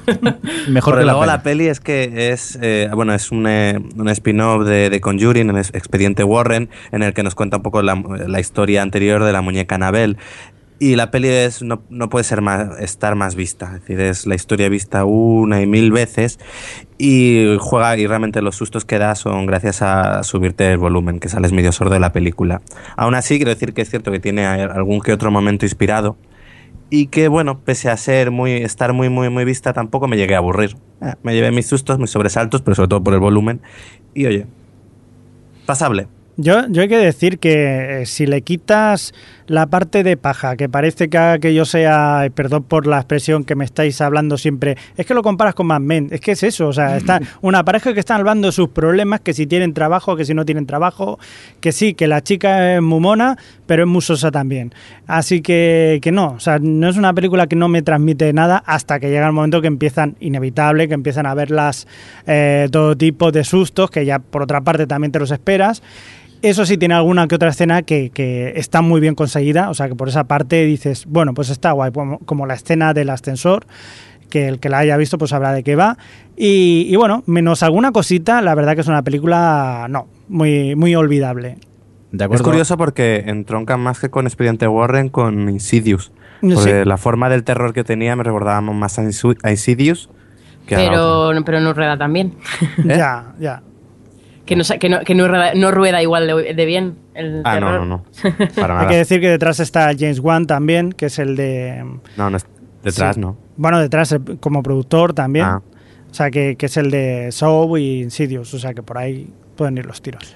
Muy bien, pues vamos a continuar con más pelis. Esta ha tenido la oportunidad de verla Adri. Estamos hablando de Autómata. Eh, ¿Automata? Ah, vale, sí. Ah, se Sí. me había olvidado que... Es que, claro, Automata la he visto en San Sebastián. Ah, vale. También la pusieron en Sitges y bueno, pues es- está dirigida por Gabe Ibáñez y, y producida por Antonio Banderas, que la, que la protagoniza. Y básicamente estamos en un eh, pues, futuro posapocalíptico en el que hay unos robots que fueron creados supuestamente para salvar a la humanidad y, y conseguir que saliesen un- del desierto en el que están viviendo, pero al final no lo consiguieron y se han quedado como un poco robots de compañía, de- como electrodomésticos básicamente. Y. mm, y bueno, eh, todo tienen lo típico de las tres, bueno, o sea, una, uh, modificación de las leyes de la robótica de Asimov, en plan que los robots no pueden eh, dañar a los humanos, ese tipo de cosas. Y básicamente Banderas interpreta a un tío que es, una, es un agente de seguros que trabaja para la compañía que hace los robots y se encarga de que las denuncias que hace la gente por sacar pasta de, de la aseguradora, eh, pues eso están justificadas y demás. Y eh, se encuentra un robot que aparentemente se estaba arreglando sí mismo, cosa que no puede hacer según sus principios básicos de programación y de diseño. Y entonces empieza a tirar del hilo y empiezan a salir cosas y demás. La película me pareció muy mala, me parece un truño despropósito total y absoluto. Eh, son dos películas en una, empieza siendo muy rollo Blade Runner, eh, ciudad, neón, tal. Luego hacia la mitad pega un salto total cuando se van al desierto y, y en- intenta ser rollo este filosófico sobre el, eh, todo existen- existencialismo y filosofía, bastante de baratillo y brocha gorda. No cuenta nada, se hace tediosísima y, ni siquiera visualmente me parece que, estén aprovechados los millones que se han gastado en esa película, a pesar de que, de que bueno, que es, pintona en general, pero luego tiene unas cutreces que, que la hacen deslucir bastante y, no sea, interpretativamente no está especialmente bien nadie en esa película y en fin, en con- conjunto me ha parecido considerablemente mala. De hecho, es de los pocos truños que he visto en conjunto de los dos festivales este año, que ha habido un nivel medio bastante aceptable. Muy bien. Eso pues- sí, eso sí, creó mucha expectación Antonio Banderas cuando llegó al, al festival, que estaba toda la gente, bueno, hasta ¡ay, Antonio Banderas! Una barboca que llevaba al hombre. Muy bien. Que le pues- dieron como un premio honorífico o algo y cuando lo Sí. recibió dijo, a ver, si es que yo de fantástico solo he hecho esta peli. Sí, premio a toda una vida dedicada Sí. al cine fantástico. ¿Qué? Premio te vienes y te lo damos. Sí, básicamente. Venga, vamos a por más pelis. En este caso, Dead Snow 2, eh, Red vs. Dead. Eh, he tenido oportunidad de verla yo. No he visto Dead Snow 1, aunque no hace falta porque me hacen un resumen de tres minutos al principio de Red Snow 2 y a partir de aquí todo es cuesta arriba. Dentro de su género es una peli muy divertido porque encuentras eh, violencia, eh, sangre y gadillos, zombies, zombies nazis encima y, vamos, es una ida de olla total con la que te ríes muchísimo con, con esta película y si sabes lo que vas a ver, que es eso, una peli de, de gadillos, sangre y humor, pues es una peli altamente recomendable. Eso sí, tengo la sensación que es tan loca que posiblemente si ahora me veo Dead Snow 1, la primera parte me va a saber a, a poco, porque esta se nota, se han dado cuenta que la primera funcionó y han aplicado lo mismo, pero 40 veces más pasado de vueltas. A mí la 1 es que me pareció un poco sosa. O sea que... Sí, ah, mira, pues Sí. entonces ya seguro que no la veo, porque esta en este caso se les va mucho la... Pues Como Sarnado, entonces, Sí, puede ser. que la 2 es infinitamente mucho más cachonda que la primera. Muy bien, pues eh, vamos a por más pelis. De esta de Dead Snow 2 nos vamos a El Ardor, que tuvo la oportunidad de ver Adri. Dejadme- El sopor. Vale, iba, iba a hacer el chiste, pero no lo has quitado. Venga, cuéntanos. Bueno, básicamente aquí estamos en la selva argentina y de repente Gael García Bernal aparece entre los árboles y ahí salva a un, una- a un señor y su hija que viven ahí en, en medio de la selva viviendo de- después de eso. Y aparecen un grupo de, mercena- de mercenarios que les quieren obligar a firmar el vender el terreno y demás para quedarse con ello y explotarlo. Y todo se convierte en una persecución entre unos y otros a través de la selva, todo con mucho recao, todo muy lento, con un tigre, no, no es un tigre, es un jaguar que va por ahí en plan simbólico y, y cosas, y es muy aburrida. Vamos, el y de repente al final la película se transforma cuando ya es como la explosión final de nos vamos a vengar, se van a cagar estos mercenarios, eh, cambia totalmente eh, se convierte en un western obvio, en plan tipo que están uno enfrente del otro y suena un campanario. No. Os lo juro, eso suena soy el ton, ton del campanario, eh, con la música tipo, tipo Morricone, Sergio Leone, todo ese- esa, es como que de repente es un western, como si todo hubiese sido una broma, no sé, me aburrí muchísimo, me pareció bastante, bastante pobre y no, no me aportaba mucho y no, no, no sé muy bien qué, qué pretende, qué pretende la película, así que, en fin. Venga, no- pues vamos a la siguiente entonces. Está Giovanni's Island. Alex. Está bien hacer una especie de de versión más cutrecilla de una isla de la tumba de las luciérnagas, pues realmente son la historia de dos hermanos en una isla en una isla japonesa justo después de la Segunda Guerra Mundial y un poco todo lo que ocurre en esa isla y tal. A mí es que me pareció que estaba bien, pero que tampoco tampoco me apasionó. A ver, creo que a Adri le gustó un poquillo más que a mí. A mí me gustó un poquillo. A ver, es que a mí me parece que, o sea, ya solo por el tema, la temática, eh, para mí era, me resultaba muy novedoso. Nunca había visto en ninguna película, el, el- nunca había encontrado el rollo este de los rusos llegando a Japón y poniendo todo patas arriba y un poco cómo les obligan a convivir unos con los otros y cómo se van, em, sí, pues relacionando y demás. Me parece muy interesante. Ahora, la peli se cree que solo por poner a dos niños protagonizando una película en la que pasan cosas chungas, ya te vas a emocionar, como te emocionas muchísimo con la tumba de las luciérnagas, que es un poco continuación esta película parece, pero, pero no, o sea, emocionalmente no conecta contigo y cuando ya la cosa va más de ellos buscando a su padre y demás, como que pierdes el interés porque se ha ido un poco del discurso así más sobre la guerra y lo que pasó después y cuando se centra en los niños que te importan nada, pues pierdes el interés y se hace un poquito eh, aburridilla hacia el final. Pero bueno, a mí me parece interesante como mínimo. Muy bien, y lo que tiene bonito del Festival de Sitges es que ves una película como Giovanni's Island y luego te encuentras esta Goal of the Dead, Javi, que podríamos decidir, eh, no sé, describir como zombies y fútbol. Sí, de- vamos a mezclar dos cosas que, que funcionan. ¿Qué, qué, qué cosas funcionan? Los Los, zombies. zombies. ¿Y qué cosas le gusta mucho a la gente? El El, fútbol. fútbol. Pues vamos a mezclar las dos a ver qué sale. Y nada, esta producción francesa que, bueno, a mí no me disgustó, creo que a ti no te gustó tanto, ¿no? No, Javi? no, no, no, porque ya, ya te digo que como lo hemos presentado es una Sí. mezcla. Sí, es una mezcla que muy se rara. mete ahí todo y a ver qué es lo que sale. Claro, pero tiene sus puntos, o yo tiene puntos cómicos con los que sí que me reí con no es con buena ella. ni, co- ni como zombie, ni como película de zombie, ni como película de fútbol. Para mí, vamos. Fútbol tampoco calla mucho. pero No, bueno. por eso, por eso. Que, que- Es porque son protagonistas, los- son jugadores de fútbol los protagonistas, pero bueno. Hay que decir que es un equipo, es una especie de Paris Saint Germain Sí. inventado que llega a un pueblo de provincias donde a uno de los jugadores había salido de allí y van a jugar una eliminatoria de estas tipo Copa del Rey. Sí. Y uno de los jugadores, pues, eh, pues eh, digamos que un jefe de allí, o sea, un médico de allí le, le, le chuta un, un esteroide o un algo esteroide y es- en un y se convierten en zombies. Y a partir de aquí el apocalipsis. Bueno, yo creo que tiene puntos con los que me reí, pero tampoco es nada del otro mundo como, como película. Vamos a continuar con más cositas. Esta Magical, Magical Girl que viste tú, Adri. Sí, bueno, yo la vi en, en Sanse, pero al final no la habéis visto ninguno, Bandidos. Bueno, se ha estrenado este fin de semana y yo la recomiendo mucho. Es una película española dirigida por Carlos Bermud, de la que voy a contar una frase del punto de partida. Y es que mm, simplemente hay un padre que quiere regalarle a su hija un vestido de estos de Magic Girl, de, de las estas tipos Sailor Moon, de las chicas de los- del anime japonés que se transforman en chicas mágicas y nadie las reconoce solo porque se ponen otra falda y, y se da cuenta que cuesta mucho dinero. Y ese es el punto de partida de esta historia que es eh, son dos horas de pura atmósfera súper enfermiza y malsana y opresiva. Estás ahí, lo pasé fatal, de esto de que te revuelves.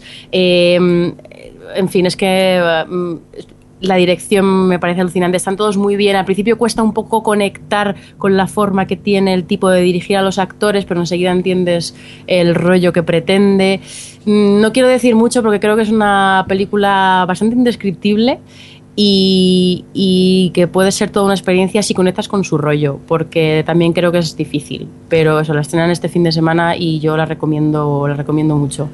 Para mí, top total de, de San Sebastián de este año.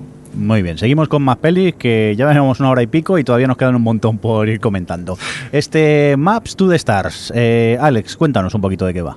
Esta es la nueva peli de David Cronenberg eh, que hace un poco una especie como de crónica satírica de Hollywood a través de varios personajes que están luego interrelacionados. Eh, esta se ha llevado Julianne Moore, aquí también, bueno, se llevó el momen- en su momento en Cannes el premio a Mejor Actriz y aquí también ha reconocido. Y bueno, es tiene cosas que están muy bien, tiene eh, momentos bastante chulos, pero luego tiene personajes que a mí no, no conseguían interesarme lo más mínimo y por tanto desconectaba de la película. Y al final me dejó una sensación un tanto agridulce eh, en su conjunto, porque había cosas que me gustaban mucho y otras que, que, no, que no me convencieron o que creo que no estaban del todo bien ejecutadas. Eh, ¿A vosotros creo que os gustó más? Adri. A mí sí, a mí me gustó bastante. Estoy de acuerdo en que hay sobre todo uno de los personajes que no acaba de encajar muy bien su historia en las demás, pero me gusta tantísimo el personaje de Julian Moore, eh, me, interesa mucho el de Mia Wasikowska y qué es lo que le pasa y por qué hace lo que hace. Y luego eso, toda esa sátira brutalísima de, de Hollywood que tiene y el personaje del chaval. No, me interesa mucho, me... no, no tiene límite, quiero decir, no, va, va por todas en lo que está contando y, y me tuvo muy interesada toda la película y me gustó, me gustó, sí. A mí, yo pro. Y Julian Moore, Oscar, Oscar, lo merece. Sí, la verdad que, mira, yo no soy fan, yo no soy fan de Julian Moore, pero la verdad que en esta película se sale, o sea, lo hace muy, muy bien y muy merecido el premio, también junto a Essie Davis. Y, y bueno, la verdad que la película está bien, sí que es verdad que es una película que, que- que te, te va atrapando poco a poco por los personajes, no sabes por dónde van saliendo y al final confluye todo y, y la verdad que es muy bien, muy chula.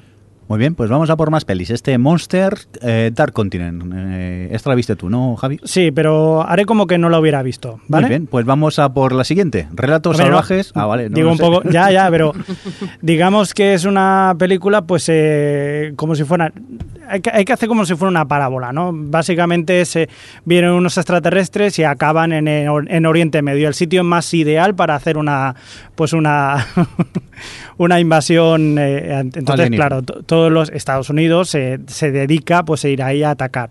Problema de ir a atacar a estos monstruos alienígenas eh, grandísimos que son como bichos, pues que también al bombardear pues matan gente de la zona. Entonces eh, vas eh, llevando, la, la- más o menos vas siguiendo un grupo de estos que se dedican a cargarse a estos bichos, estos bicharracos, y con lo que se encuentran pues con la gente de allí, los problemas de la gente de allí. Di- digo que es una alegoría porque esto lo puedes trasladar a, en vez de unos monstruos malísimos del espacio, los eh, pones como un ejército invasor o terroristas o lo que quieras y, y te puede dar una, una explicación más o menos de lo absurda y lo cruel que puede ser una guerra. Pero Está muy bien el punto de partida, pero pero, no- luego es eh, cansina, farragosa, pesada y cuesta mucho de digerirla.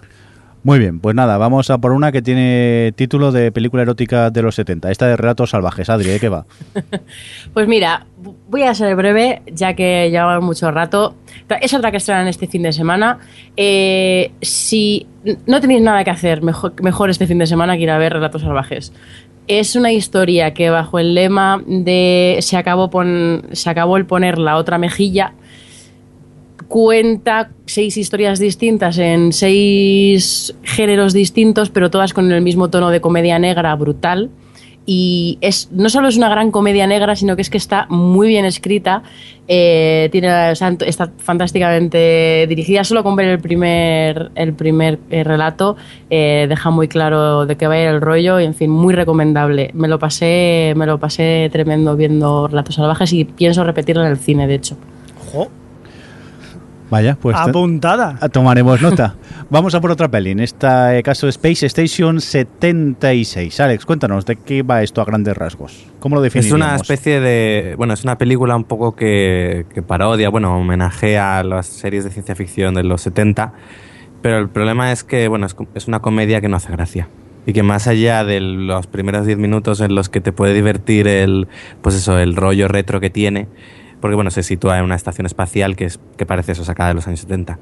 Eh, Más allá del rollo retro que tiene, no, no tiene nada más. A mí no me gustó. Vale, yo es que lo que te cuentan no tiene ningún interés la historia que, que te cuentan en, en- en la película. Yo puse un pse, le puse un naranja aquí en el cuadro principalmente por ese, por, por la estética, el rollo setentero que tiene, que me recordaba mucho a esas pelis un poco de serie B o incluso las series de los 70 del espacio. Y luego me mola mucho la, la, la banda sonora que tiene, que es muy de peli porno setentera también, que es así. Es verdad. Pero aparte, la historia que me cuentan carece de, de interés totalmente. No sé si a ti te llegó a atrapar, Javi. No, de hecho me parece que la película es una adaptación teatral. Sí, es una. eh, correcto. Que el, que el mismo director de la obra de teatro pues la, la ha pasado a cine y se ha quedado tan a gusto. Porque se creía que esto molaba. La verdad que no, no molas, chaval. ¿Vale? O sea, dedícate a otra cosa. Sigue con el teatro, que posiblemente en el teatro tendrá su cosilla, pero en el cine es infumable. Uh, el Javi se enfadó y todo. y ya ¿eh? está. Me fui, o sea, me, me fui. Ya, ya, hombre, ahí te quedas. Pesado. Yo la aguanté a ver si evolucionaba o mejoraba. No, ya te lo digo yo, va a peor. Vamos a por más pelis. En este caso, la última de Kevin Smith, este Task que, que tuviste la oportunidad de ver eh, tú, ¿no, Adri? Sí, eh, la vi. Task básicamente es un, son dos tipos que tienen un podcast. Uno de ellos es Haley Joel Osment, que se ha comido a sí mismo.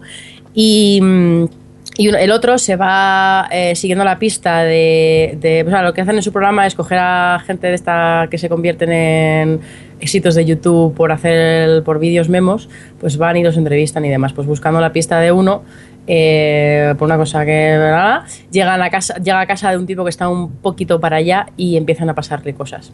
Y no voy a contar nada porque yo creo que la Sí. gracia de la película es ir descubriendo eh, un poco qué le pasa a este señor o qué busca este señor. Es una comedia. Eh, lo que pasa es que creo que me- se me antojó bastante irregular. Es todo como muy bizarro, muy de broma, todo. Que cuando la estás viendo, pues pasas un rato entretenido, pero el momento de salir de la sala, pues ya se te ha olvidado. No, no creo que sea para nada mi rollo, la verdad. Muy bien, pues eh, vamos a por más pelis. Otra que hemos eh, visto los cuatro, Under the Skin. Uh, aquí Cuéntanos, sí que... Jordi, ¿de qué A va? ver, Eh, ah, Under the Skin es de una señora mm, extraterrestre, se supone, tampoco es que te lo cuenten mucho, pero bueno, yo por lo ponía en la sinopsis, me lo creí, que llega a la Tierra y se dedica a pasearse con su furgoneta, eh, cogiendo a machos... Espera, espera, pero una señora interpretada por quién, hay que sí, decirlo. por la Scarlett Johansson. Que no es una señora cualquiera. No, no, que se le va una teta. Oh, O hasta las dos, creo. ¿Se ve todo? Sí, sí, iba con su furgoneta mía, viejo verdes. por Escocia, eh, cogiendo a, a- a mucha- a muchachotes de eh, escoceses. Si ellos piensan que han pillado, que han ligado, se los llevan a casa y, y allí desaparecen.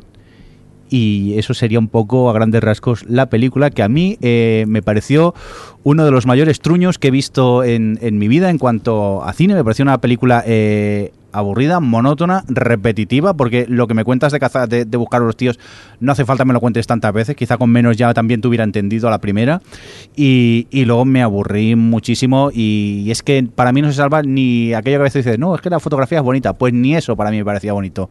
Lo, lo- lo que te cuentan en, en- en- lo que ves en la película visualmente la- eh, y luego argumentalmente que me aburrí como una ostra y me pareció una tontería como, como un piano de gorda. Y creo que Javi la acabó de ver y también la vio como enfadado, pero luego fuiste cambiando de opinión. Sí, sí, sí, sí, a mí me pasó igual. Yo lo estaba viendo la película y estaba diciendo, ¿qué mierda estoy viendo? ¿Qué es esto? Sobre todo la primera parte de la película, por así decirlo, en el que, que que es, que es Scarlett- una hora de nada. Sí, es Scarlett Johansson que se dedica a buscar tíos y, y- y le cuesta encontrar tíos. O sea, esa es la parte quizás más fantástica, ¿no? Sí. Y dice, ¿te quieres ver con un- "Ah, es que me da cosas, no sé qué. No, nadie se lo cree eso. O sea, yo sería el primero que me iría, me perdería tranquilamente y nadie sabría de Sí, mí. sí. Y contento además.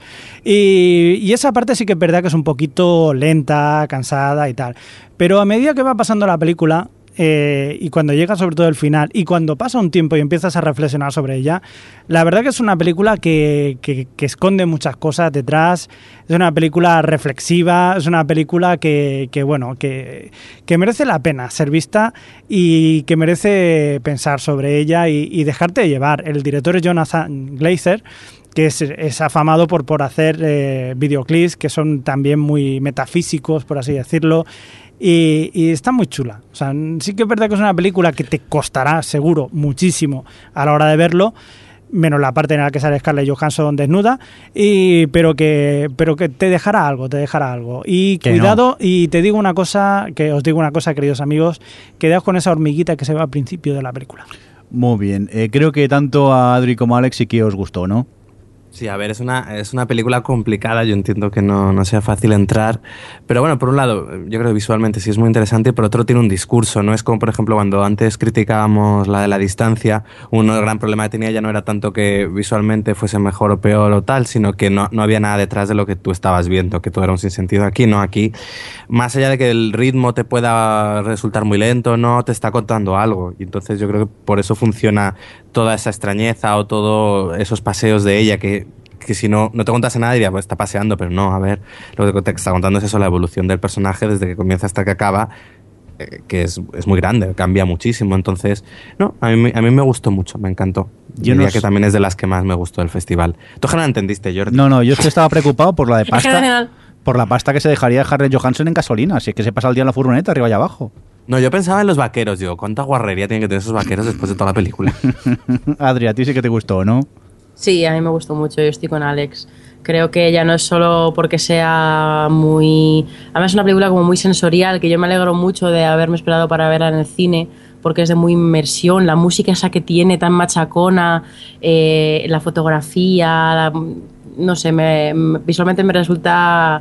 Eh, imprescindible. Y luego eso que te está contando algo y te está contando algo interesante y, y tienes reflexiones y al principio es cierto que estás un poco perdido pero cuando empieza todo a encajar y empiezas a ver los cambios de ella y hacia dónde va la película eh, va creciendo. Y no sé que no, um, queridos oyentes, que no, que os están engañando, que tampoco les gustó, pero es como la patata brava que quema, que no lo dices, le dices al resto coger que están buenas todas, que no, que no hay quien lo vea. Esa. Pues vamos a cambiar de sección y en este caso nos vamos al Festival Fantástico Panorama y allí, en este caso, nos eh, vamos con la peli Back Country que pudo ver Alex. ¿Qué tal, Alex? ¿Qué tal esta peli? Bien, a ver, esta me la pusieron en un maratón de tres películas, que las tres eran un poco rollo survival, esta era la tercera. Y eh, era curiosa, era muy una pareja así de novios que deciden irse al campo y él es el típico que dice, no, yo me sé el camino, no me hace falta un mapa. ¿Qué ocurre? Porque se pierde. ¿Y qué pasa? Que hay osos. Y los osos parece ser que son peligrosos. Te parece ser. Yo es que cuando veo un oso no, no, me inspira terror. Pero bueno, pues Alejandro a lo mejor. Sí. sí, sí. Vete a Yellowstone y que uno de tres metros, bueno, tanto, pero se le ponga de pie. Qué miedo. Mírate a Grizzly Bear, digo Grizzly Man, que hace Ya, la tengo que ver, a ver si... Bueno, pues eso, es entretenida y ya está la película, está Backcountry. Muy bien, pues eh, vamos a por más pelis dentro del fantástico panorama. En este caso eh, nos quedamos con Honeymoon, que tuve la oportunidad de ver. A grandes rasgos es eh, una pareja de recién casados que se van a la, cabaña que tienen en el bosque los padres de, de ella y ella pues una noche se levanta sonámbula y empiezan a ocurrir cosas. La premisa parecía interesante, pero luego para mí se fue desmontando y lo que va ocurriendo pues eh, cada vez me interesa menos y menos y el final es tan tan malo que, vamos, que es una lástima haber perdido hora y media viendo esta, esta película. Para mí no, no merecía la pena. Bueno, seguimos con más pelis, lindo. Bueno, pues sí, que esta no me ha gustado mucho. Nos vamos ahora con eh, la peli Late Faces que tuvo la oportunidad de ver Adri. Sí, eh, bueno, básicamente estamos, es un veterano de guerra que, que, su hijo le mete en una especie de suburbio eh, al que va gente mayor a vivir ahí un poquito más resguardada y, descubre que en su casa pues un, eh, un día antes, a, un mes antes ha habido hay un asesinato súper chungo y que parece que hay animales sueltos que, que aterrorizan a, a los locales. Y bueno, pues a ver, es una película de terror como muy básica, eh, que la verdad es que está entretenida, sobre todo porque el, protagonista es como el típico eh, tipo ácido que pasa de todo, que se mete mucho con las señoras mmm, rollo suburbio americano, muy perfectitas y demás, siempre tiene una respuesta así cínica, graciosa y te va llevando bien hasta que justo llega al final el clima que pues empieza obviamente a atacar los bichos y tal y bueno pues eh, está entretenida pero vamos sin más no ni no, no, no, nada destacable. Muy bien, pues vamos a por Let, eh, Let Us Pray, que tuvo la oportunidad de ver Alex. Pues esta es de una, una policía que en su primer día de trabajo le toca el turno de noche y encuentran a un, bueno, a un tipo eh, que llega un tipo como muy extraño y misterioso y ese es como ese es una especie como de de ángel vengador que hará pagar por los pecados a la gente en ese momento ahí en la comisaría, por eso por decirlo de alguna manera. Es un thriller un poco con el, un poco el rollo este de, de la película de Carpenter de asalto al distrito no me acuerdo. 13. 13. 13. Asalto al Distrito 13, un poco en ese rollo. Tiene cosas que me gustaron mucho y otras que no. Entonces, al principio cuando salí estaba un poco confundido, no sabía si la peli me había gustado o no. Está protagonizada, el, el protagonista es el actor que hace Davos en Juego de Tronos, que tiene mucha presencia. Y bueno, es curiosa. Al final se queda en curiosa. Muy bien. Otra que también tuviste la oportunidad de ver, Predestination. Esta es una peli de, de viajes en el tiempo de, y paradojas temporales, eh, protagonizada por bueno, Ethan Hawke, que es un, un agente pues esto de- de- del tiempo, que pueden viajar en el tiempo para intentar evitar crímenes que han sucedido y todo eso. Y e- es interesante, tiene, eh, tiene un problema y es que conforme va avanzando la tú te das cuenta que juega mucho a, a la paradoja temporal y a, sorprender- a sorprenderte a través de eso. Entonces llega un momento en el que tú le, te vas adelantando a la película porque sabes que van, a, que van a jugar con eso de la paradoja temporal. Pero aún así está, es interesante, se deja ver muy bien y tiene una, una chica, una actriz protagonista que, que comparte con Ethan Hawke que está muy bien. A mí me, me parece, me parece una peli interesante. Muy bien. Otra que también viste, Preservation. A ver, ¿esta cuál es? Esta es que la vi en Maratón Survival. ya, ya ni se acuerda. Preservation, preser- ah, vale, Preservation es... eh, esta es la típica de, de una pareja que se van al campo también y alguien los persigue y los mata. Ya, vale. ¿Y te gustó Otro o no? martes. Está bien. Sí, vale. Venga, A ver, es que es lo que es. Vale, vale, que no hay que buscar más, ¿no? Que es la típica y, y ya está. Venga, pues vamos a por otra peli que también tuviste oportunidad de ver tú solo, en este caso este White Settlers. Sí, es que esta era la que abría ese maratón. maratones que se Sí. Claro, esta está muy bien, pero eh, esta es pues eh, pareja de recién casados que se compraron una casa en el campo y dicen, ¿para qué vivir en la gran ciudad? Vámonos a una casa perdida en medio de la nada. Pues obviamente compran la casa en el campo y la misma noche les entra gente y, y, pues eso. Vaya manera de empezar.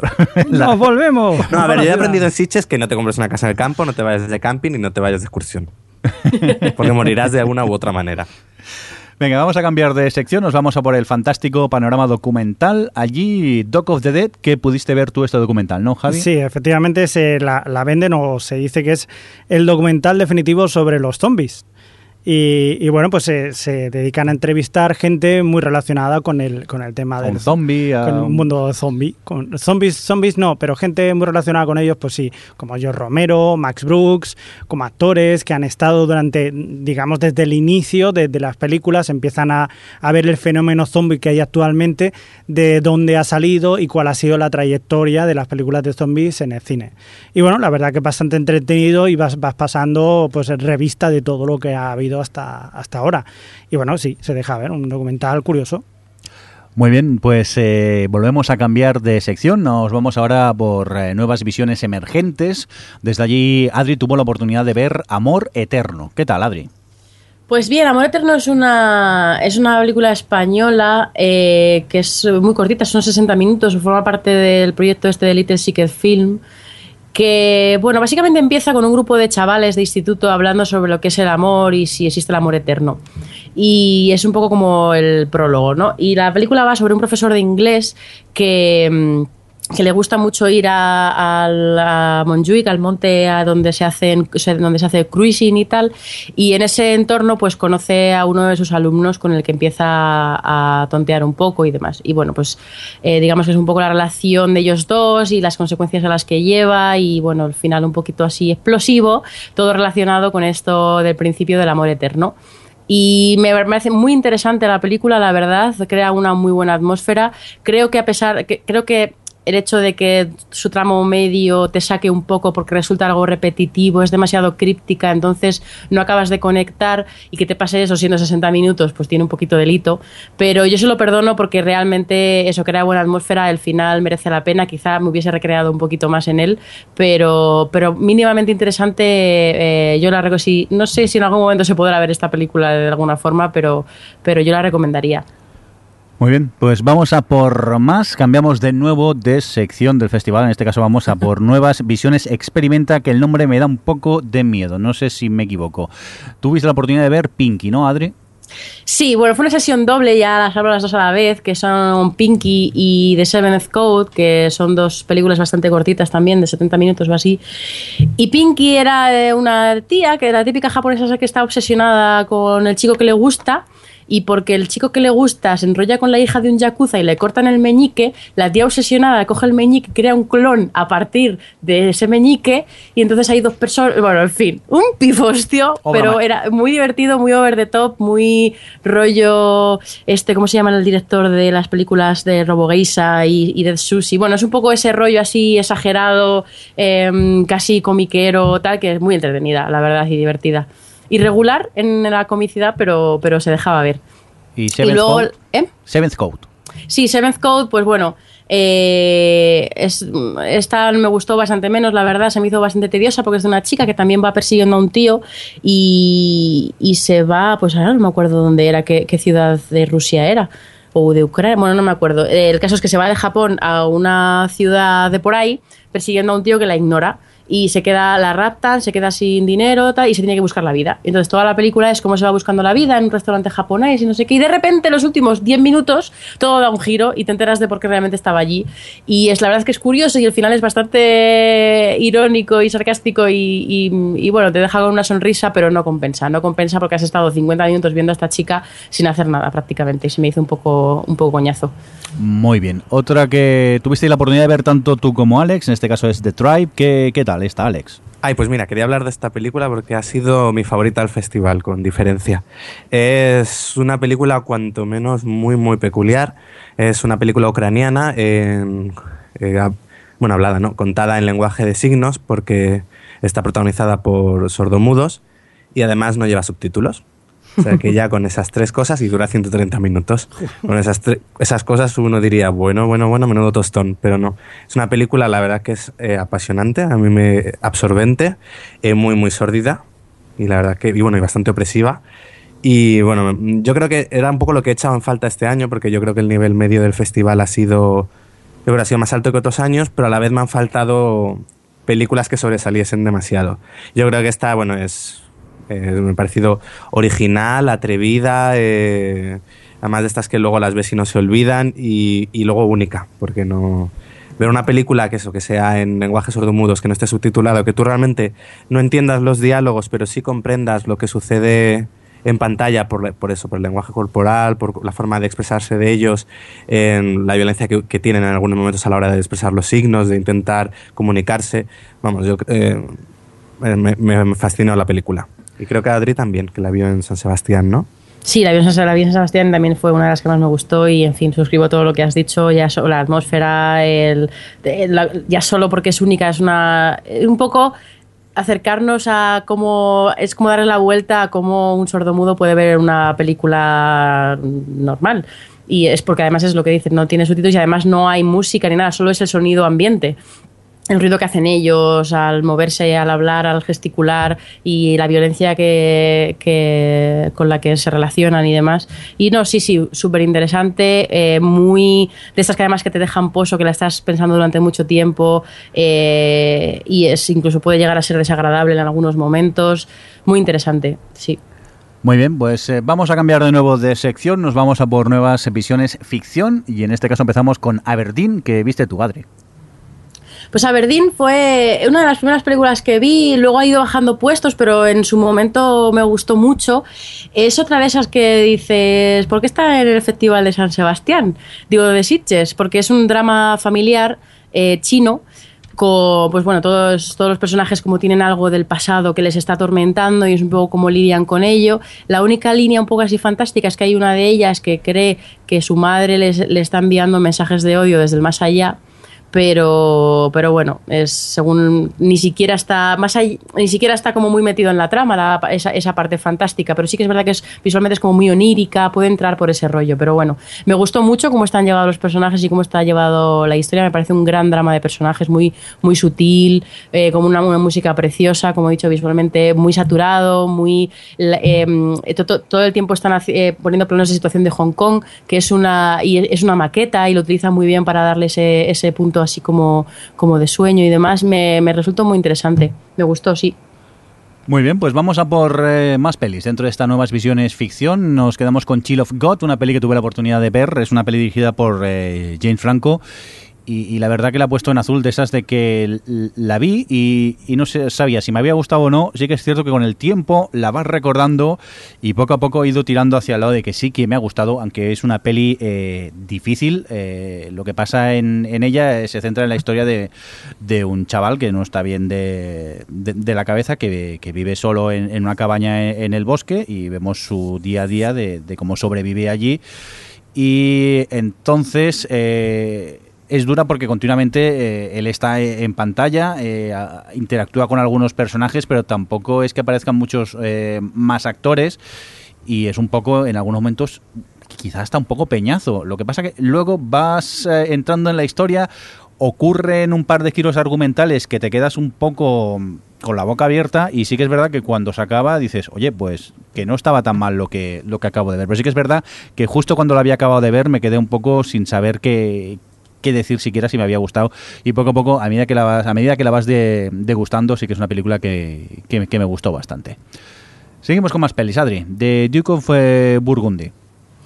Bueno, Duke of Burgundy es la nueva película de Peter Strickland, que es el director de Barbarian Sound Studio. No sé si tú la viste año pasado, eh, Javi al final. Sí, sí, sí. Pues bueno, eh, no, yo la verdad que tengo curiosidad por verla después de ver The Duke of Burgundy, pero como mínimo rarito este hombre tiene pinta de ser.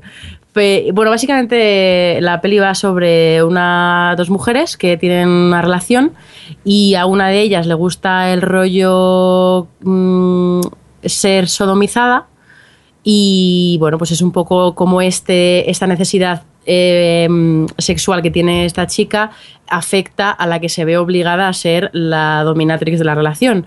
Y un poco pues te habla de las relaciones y de lo cíclico de ellas y demás, pero todo como, muy sensual, toda la película, con muchas alegorías, porque ellas les estudian mariposas y bichos y tal, y lo utilizan mucho para, para, para, para reflejar un poco la relación que están teniendo, todo como muy muy, muy frío. Es, eh, es, una de esas películas que yo acabé de verla y dije, no sé, no sé qué pensar. Por una parte, visualmente, la forma que tiene de contarlo, lo que cuenta sobre las relaciones, me gustaba, pero por otra, durante la película estaba entre me interesa o me aburre. Entonces salí, de la, salí como diciendo, no sé, no sé qué pensar. Ya solo es tan original y es tan, es tan peculiar la forma que tiene de contar las cosas y lo que cuenta que, que sí que me resulta interesante. Yo sí, sí, yo la recomendaría sobre todo si, si va el, rollo este raro que yo quiero ver la otra para ver, porque ya solo por eso, por curiosidad de, de que este tío sí es otro de los raritos de Sitges. Ah, pues entonces te gustará. Sí. Venga, vamos a por más esta Fish and Cat que visteis tanto Adri como tú, Alex. Y que a, ver, yo estoy a utilizarla para quejarme con respecto al tipo que escribe sinopsis en Sitges. troll, menudo troll. Porque decía que esta peli era una slasher. Y no lo es. es puede ser de todo menos un slasher. Pero bueno, es una peli en, rodada, bueno, en teoría es un único, rodada en un único plano secuencia. Que es, es ¿dónde era? Era iraní también, ¿no? Una peli eh, iraní y que bueno, que sigue a, eh, a un grupo de jóvenes que están de camping y, a, y, también a, unos tipos que parece que, que se dedican a, a comerse a gente, que son unos caníbales, pero que bueno, que tampoco... Pero lo sabes porque te ponen una cartela al principio de la película, pero... Sí, pero luego no va a ningún lado eso, pero bueno. Y entonces básicamente tú vas siguiendo esos personajes. Es curiosa porque la peli de repente se empieza a meter eh, una serie como de extraños bucles temporales en el que vuelves a ver lo mismo una otra vez en diferentes partes de lo que ha sucedido o versiones. O... Es extraña.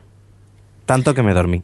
Yo reconozco, sí, yo reconozco también me dormí, inventé una serie de bucles de dormirme, porque salí de la película pensando, estando convencidísima de que sabía el rollo, en plan, yo entiendo lo que quiere hacer. Y me gustaba, me gusta un poco como es un plano secuencia, pero se mueve mucho la cámara, la verdad es que coreográficamente está muy bien planteado eh, el tema y eso. Pero cuando salí y me dijo Alex que había un rollo de bucles temporales, fue como, vale, me he dormido más de lo que pensaba. Adris Version, la Adris Version podría estar mejor. Total, total, yo había montado mi película en la cabeza y la había entendido toda. Pero bueno, sí, eh, íbamos esperándonos un slasher en plano secuencia y nos encontramos una cosa bastante... Bastante prescindible. Tediosa y, tal, pero bueno. Sí, sobre todo porque los bucles temporales puede ser interesante, pero cuando ya estás viendo lo mismo una y otra vez, al final lo único que quieres es que eso vaya a algún lado y luego al final tampoco, tampoco llega a nada. Venga, pues vámonos a otro lado y vamos a hablar de otra peli, en este caso Wetlands, que pudiste ver tú, Alex. Sí, esta es la adaptación cinematográfica de la novela Zonas Húmedas. A mí, yo me leí en su momento esta novela, eh, que es una de las novelas más divertidas que he leído, pero también una de las más asquerosas, porque es- te cuenta la historia de una chica que tiene bastante poca higiene y que además le gusta mucho juguetear con los fluidos corporales suyos y ajenos. Eh, por ejemplo, así un ejemplo de, que te cuenta ella cuando comienza la película es que ella le encanta poner el culo en las tazas de váteres de sitios públicos y cuanto más guarra esté, más le gusta. Tiene- va un poco en ese rollo. Entonces, en la novela es todo muy, es- obviamente es muy explícito y yo recuerdo a veces estar leyéndola y ah, morirme del asco. En la película está un poco más suavizado, pero bueno, tampoco se corta. Y dentro de acá, pues sí, mantiene un poco el tono este divertido de, de comedia muy gamberra y con un, con un puntillo hasta entrañable. Eh, es interesante, a mí me gustó. Entrañable. Sí, por, por lo realmente Por eh, te cuenta el personaje de ella y vas entendiendo un poco por qué es como es. Y en la película no, no es tan asquerosa de ver como lo de la novela. La novela sí da muchísimo asco. Venga, vamos a cambiar otra vez de sección. Nos vamos a nuevas visiones no ficción. En este caso, Javi, tuviste la oportunidad de ver la película Is the Man Who Is Tall Happy. Sí, es el sí. hombre que es feliz, eh, alto feliz. Pues eh, no tengo ni idea, porque ¿Te dormiste o algo? no, no llegué a acabarla porque me quedé frito y ya Sí. O sea, no frito, sino que digo, ah, paso, me voy. No. Eh, sí, sí, no. eh, es una película de Michel Gondry, que muchos ya conoceréis y tal, afamado director de videoclips, de películas y tal, que solamente es, es únicamente una entrevista que tuvo con el escritor Noah Chomsky y visto como le gustó con- mucho cómo quedó la entrevista, eh, una entrevista, el audio solamente, pues se dedicó luego el propio Michel Gondry a hacer eh, dibujitos. O sea, dibujitos animados. eh, Como cualquier, como la gente de YouTube.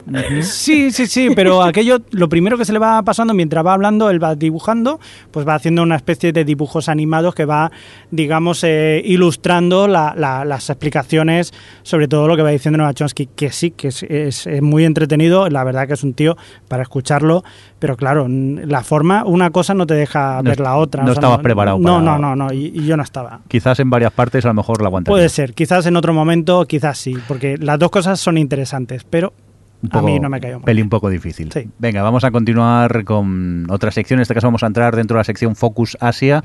Desde allí, eh, eh, Alex, tuviste la oportunidad de ver Kondu, Age of the Rampant. ¿Qué tal está? Pues una peli de samurái bastante simpática, con sus escenas de acción, eh, se dejaba ver. Yo es que me salí a medias porque tenía que, que había quedado para comer, pero si no me la habría visto entera. ¿Qué, ¿eh? qué Era manía, muy simpática. qué manía tiene la gente en el Festival de Sitges de comer, pero Sí, si sí. puedes comer en la cola, eh, mientras está esperando, pues te comes un bocadillo y ya está, hombre. Que encima... Es que hay días que es un agobio, ¿eh? Qué barato es Sitges todo, ¿eh? Qué- Sí. Qué bien. ¿Verdad? Yo creo que el pueblo más barato de España. sí, sí. Y qué bien se aparca. Uy, sí. Venga, eh, vamos a por eh, más dentro de Focus Asia. Esta, vamos a hablar supongo de las dos, eh, Rurouni Kenji 2 y Rurouni Kenji 3. Vale, Kens, Rurouni Kenshin. sí, Kenji. Eh, sí, nena, sí. Sí, a ver, eh, el año pasado pusieron. No, el anterior, bueno, da igual. La primera de la trilogía de Kenshin que adapta la- el manga de, de Nobuhiro Watsuki. Y en este hicieron un maratón con las, la 2 y la 3 que fueron rodadas a la vez. Que duró, duró el maratón casi 5 horas. y se me hizo como una porque me lo pasé como una enana. Eh, me gusta mucho Kenshin, es probablemente mi manga favorito y, mm, la película respeta, o sea, como adaptación es, es- es estupenda. Eh, respeta todo lo más icónico así de la serie, pero luego además es una gran película de samuráis. Me flipa el nivel de producción que tiene, que tiene. Y, en fin, eh, todo, las, las peleas bien rodadas, todas las partes un poquito más de bla, bien llevadas, todos los personajes, el casting me parece que está súper bien hecho. Eh, ya os digo que duran, son dos películas que duran dos horas y media cada una casi y se pasan volando, cuando te das cuenta ya se han acabado. Eh, vamos, de mis cosas favoritas del festival, pero bueno, eso, salí adrenalítica perdida de- del maratón de Kenshin. Muy bien, pues vamos a por más pelis. Termae Romana, eh, que la viste tú, Javi, pero daban Sí. la 1 y la 2 y solo pudiste ver la 1. Sí, efectivamente, ya vi la 1, pues lo que hay.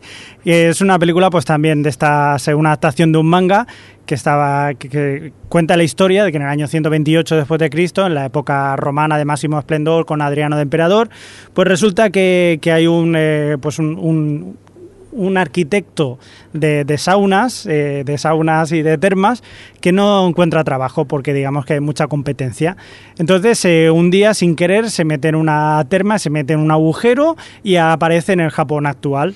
Y entonces, claro, él empieza a ver todo lo que hay, flipa con los japoneses y ver todo lo moderno y, y vuelve otra vez por su agujerito a la, a la época, a la Roma antigua y ahí pues empieza a poner en práctica todo lo que ha visto en, en la, en el Japón moderno y entonces se vuelve, pues eh, digamos, el, el más famoso. Vale, ¿y te ¿Qué gustó? o tal? no? Porque el manga yo lo empecé a leer y se me hizo un poco repetitiva ya la broma de, de lo que ocurre. Sí, en este caso, pues luego empiezan a contar pues ya la interacción, cada vez tiene más interacción con el mundo japonés y, y básicamente al final acaba siendo una oda al, al espíritu japonés de, de- de las termas, ¿no? De lo bueno que son las termas y todo esto.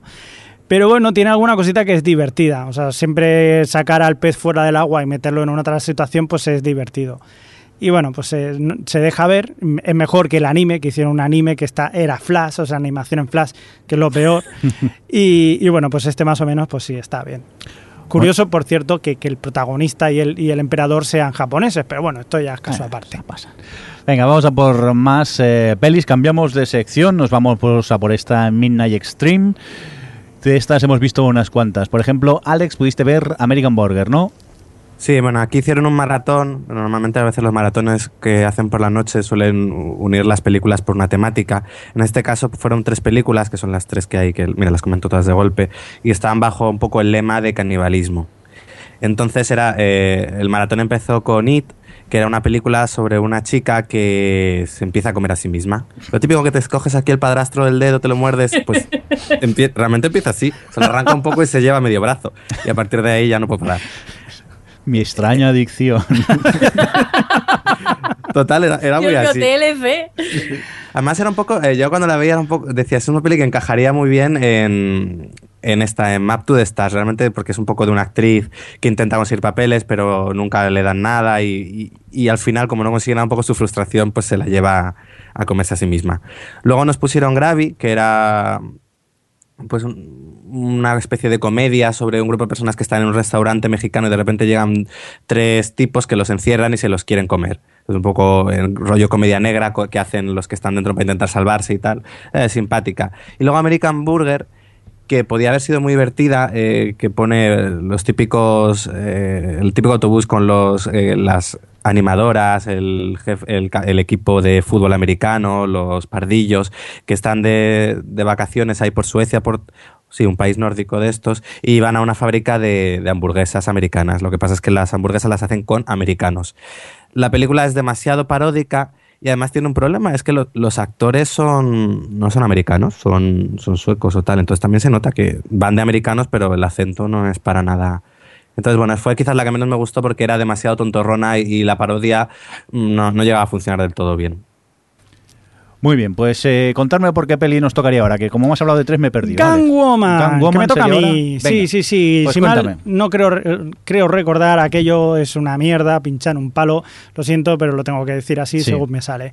Básicamente es el típico médico asiático que le pegan un tiro a su mujer, lo dejan a él fatal y entonces pues, eh, pues decide coger a una chica, una se compra a una a una yonki, se la compra, sí, pues Sí. la compra, y se dedica pues a, pues a, pues eso, a, a adiestrarla para que luego vaya y mate al- a, lo- a los malos que la han matado. Ya está, o sea, totalmente prescindible, ¿no? Por tu cara Por estoy viendo supuesto. que... Muy bien. Por supuesto, la podéis ahorrar tranquilamente. Muy bien, vamos a por la siguiente. En este caso, Alex ha visto Kings eh, Knights, o, eh, espera, Kings eh, Knights of- Killers. Killers. He visto Killers. Killers. Perdonad, Eh, que se me ha movido eh, el guion. No veo dos en un burro ya a estas horas. Venga, va, perdón, Killers. Pues es un thriller japonés, coreano, creo. Eh, bueno, básicamente sigue como, en teoría, dos asesinos. Uno, el típico asesino en serie que, que secuestra a jovencitas y luego las, mata y lo graba en vídeo y luego lo sube a internet. Y luego hay otro que es un tipo que ve estos vídeos y que por una serie de circunstancias pues también se convierte en un asesino. Uno está en Japón y el otro está en Yakarta. Entonces es curioso un poco como las dos historias están relacionadas por eso. es- ambos se conocen a través online y como cada uno pues lleva su camino de asesino.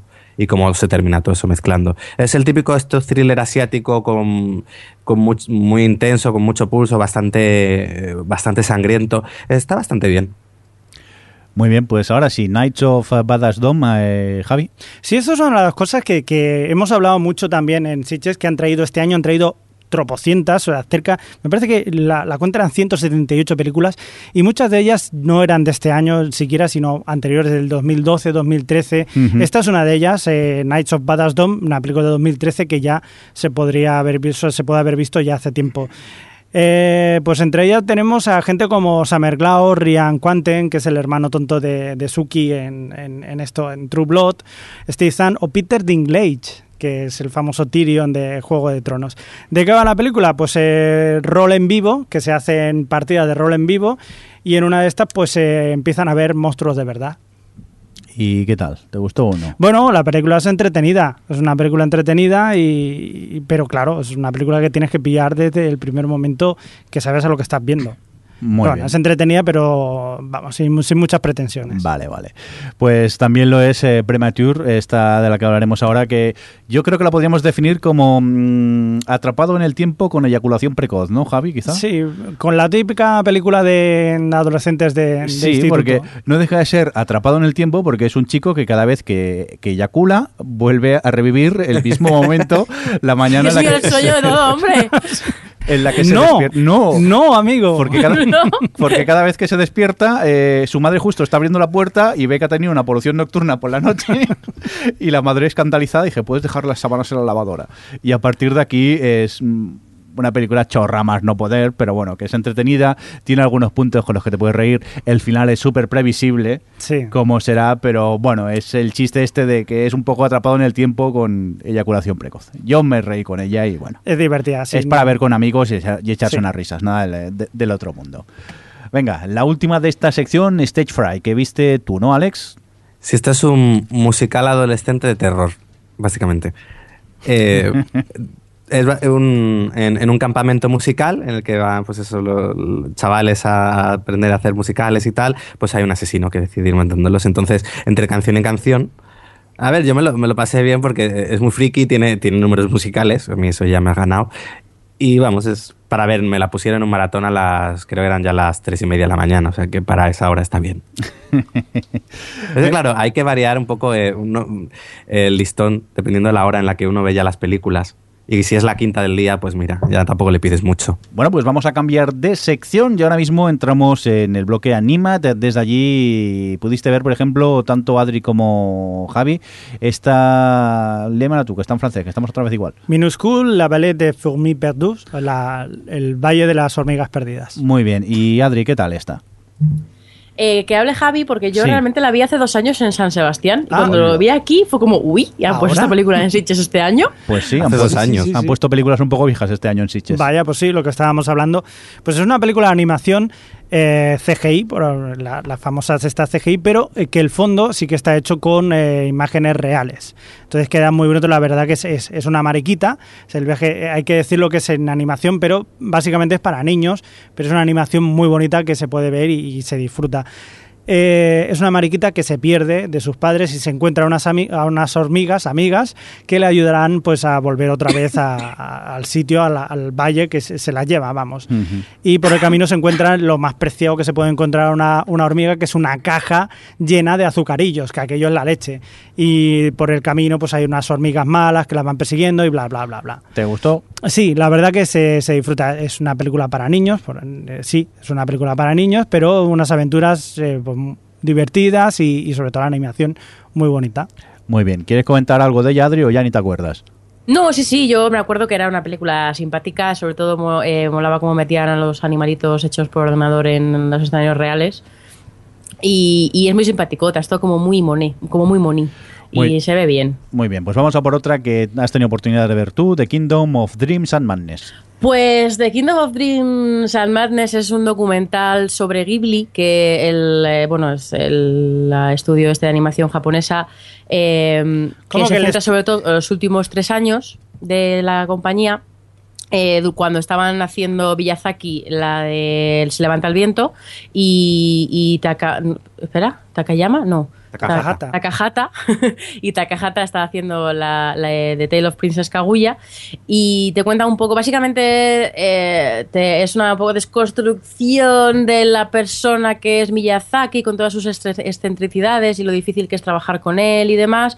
Un poco cómo es el día a día en el estudio. Y también te enseña y te ayuda a comprender muy bien eh, la crisis por la que está pasando Ghibli ahora y por qué sí, porque, porque está a punto de cerrar, porque se están replanteando las cosas y, y sobre todo que todo nace de Miyazaki y es un poco la, su pérdida de ilusión por, por, por, el, por el trabajo, que la verdad es que es sorprendente ver eso, ver tanto a él como a... a el- la- bueno, saber que tanto El el viento como Princesa Kaguya eh, son proyectos que ninguno de los dos querían hacer, que lo han hecho obligados por, por, por el estudio y demás, como en, en, en esta crisis y es muy interesante, la verdad, sobre todo para alguien que le gusta las películas de Ghibli y desde hace mucho tiempo y demás, es muy recomendable. Uy, Adri, que te falla un poquito el micro, pero parece que te hemos recuperado ya. Vamos a por más eh, pelis dentro de la sección Animat, en este caso de Saturday Girl and Milk Cow. Sí, pues como bien indica su título, eh, esta es una película de animación que es coreana, si no recuerdo mal, si no estoy equivocada. Sí. Eh, Sí, pues eh, es una chica que es un satélite que ya está fuera de funcionamiento y que se, bueno, perdón, es un satélite que está fuera de funcionamiento y de repente se convierte en chica y baja a la Tierra porque sea como medio enamorado de un chico que toca el, el piano en la calle. ¿Qué pasa? Que algo pasa raro en la Tierra, que toda la gente a la que le rompen el corazón se convierte en animales y el chico este se convierte en una vaca lechera. Y entonces, y luego hay por ahí un papel higiénico que es un mago. Entonces, es, es una locura. eh, muy, es divertida, es muy entretenida de ver, es, pero ya como bien habéis podido escuchar, ya solo por el punto de partida es bastante loca. Luego al final se queda un poco en nada, la verdad es que no, no tiene mucho más allá, no te cuenta nada, quiere contarte una historia así como medio de amor entre, entre la, la chica satélite y eh, la vaca lechera, pero, pero no llega nunca a nada, pero bueno, es tan divertida a ratos que, que bueno, que se pasa bien. Muy bien, pues eh, Adri, no vengas fumada al podcast ni te inventes cosas, porque este argumento es, es- es terrible. Por cierto, esa película se llevó el premio a la mejor película de animación. Muy ya, bien. que es como, ¿what? Venga, vamos a por eh, este de Tale of Princess eh, Kaguya, que habéis visto tanto Adri como Alex. Alex, ¿qué tal? ¿Qué te pareció esta? A ver, esta es la última película de Takahata, también de, de Ghibli. Y bueno, es una, es una fábula, eh, pues eso, sobre una chica que crece de un, de un brote de, de bambú y lo encuentra un campesino y entonces el campesino empieza a, cri- a criar a esa, a esa princesa que ha encontrado ahí en, en medio del campo. Y a ver, por un lado me, me gustó mucho eh, la animación que tiene, que está dibujada casi con- de forma bastante sencilla, como con, lápiz casi y acuarelas. Eh, luego te cuento una historia que más allá de la, de la mera fábula, también entra en, cosas como la familia, el, el- la madurez, el- el crecer. Quizás se me hizo un poquito larga, que yo creo que podía haber durado a lo mejor 20 minutos menos, pero está muy bien. Es una, pe- una, una joyita eh, de Ghibli, como, no- bueno, nos tienen acostumbrados, y una peli que hay que ver cuando se estrena aquí en España, que seguramente se estrenará. Muy bien, pues eh, vámonos ya por eh, lo que sería la maratón sorpresa, las dos últimas eh, pelis que pudimos ver en el festival, en este caso eh, Tokyo Tribe, que tanto, también visteis eh, Alex y tú, ¿no, Adri? Sí, Tokyo Tribe es la nueva película de Sion Sono, que año pasado lo petó mucho con. Eh, ¿Cómo era? Why Do You Play in Hell? Que nosotros no vimos, como todas las películas buenas del año pasado. Y. A ver, Tokyo Tribe eh, se sitúa en un Tokio eh, dominado por un puñado de bandas. Básicamente es la típica historia de bandas tal, pero es un musical de hip hop. Entonces son un puñado de japoneses que no tienen ni idea de rapear, rapeando toda la película con raps que no realmente no te están diciendo nada. Por lo menos la traducción, que yo quiero pensar que eh, la letra original japonesa tenía más inri, porque realmente con la traducción, y yo leía tanto la traducción en inglés como la traducción en español para ver si yo intentaba entender algo, pero luego realmente eran todo eh, rapeos súper absurdos, tipo yo estoy aquí, soy el más chulo del lugar y domino la ciudad, y era como, y además siempre igual, el mismo, una y otra vez y encima la mayoría no sabían rapear. Entonces, no sé, al principio me estaba gustando el rollo eh, hip hop, era todo como muy eh, eh, exagerado, muy eh, peli de mafias over the top. Eh, pero luego es como está, esto está todo el rato con el hip hop de fondo, es muy ruidosa, es muy... Sí, al final levanta como dolor de cabeza, se hace bastante larga y aburrida y, y al final acabó no gustándome. O sea, empezó gustándome bastante y acabó no gustándome nada. Habría que añadir que, en- que nos la pusieron en el auditori con el volumen muy alto y si la peli de por sí ya era muy ruidosa, resultaba molesta a veces porque estaba demasiado alto. Y luego, si hubiese que definir de alguna manera, sería excesiva. Era sí, demasiado es el todo. exceso total, sí, sí, sí. Muy bien, pues vamos a por la otra que entró en la maratón sorpresa, este The Right 2. Javi, ¿qué tal? Bien, esta película es la segunda parte de The Right 1, como podréis imaginar, aquí llamada Redada Asesina, eh, película que ya se había visto también por ahí, por, por ahí. Y, y bueno, pues eh, no sé lo que os habrá parecido a vosotros, Adri y Alex, que también la visteis, pero yo me lo he pasado, yo me lo pasé viéndola, es una de las mejores películas que he visto este año y me lo he pasado muy, muy bien con, con, con este señor Gareth Evans. Dios te, te acoja en su gloria, porque, Dios mío, qué peliculón. No solamente. Yo ya la había visto, ¿vale? Y la vi otra vez a las cuatro, no, a las 5 de la mañana eran, las 4 de la mañana, de lo que me había gustado y no me arrepentí para nada. Había solo toda la parte del coche, por cómo está dirigida, ya solo merece la pena. Y es que es que es una colección de hostias interminable que no se repiten, está y eso es que está súper bien dirigida, es adrenalina pura. Que nadie se asuste, eh, Adri no ha sido abducida y nada, eh, tenemos un pequeño problema con el micro y se la oye un poco más lejos, pero bueno, que te hemos entendido más o menos. Y tú, Alex, a ti también te gustó, ¿no?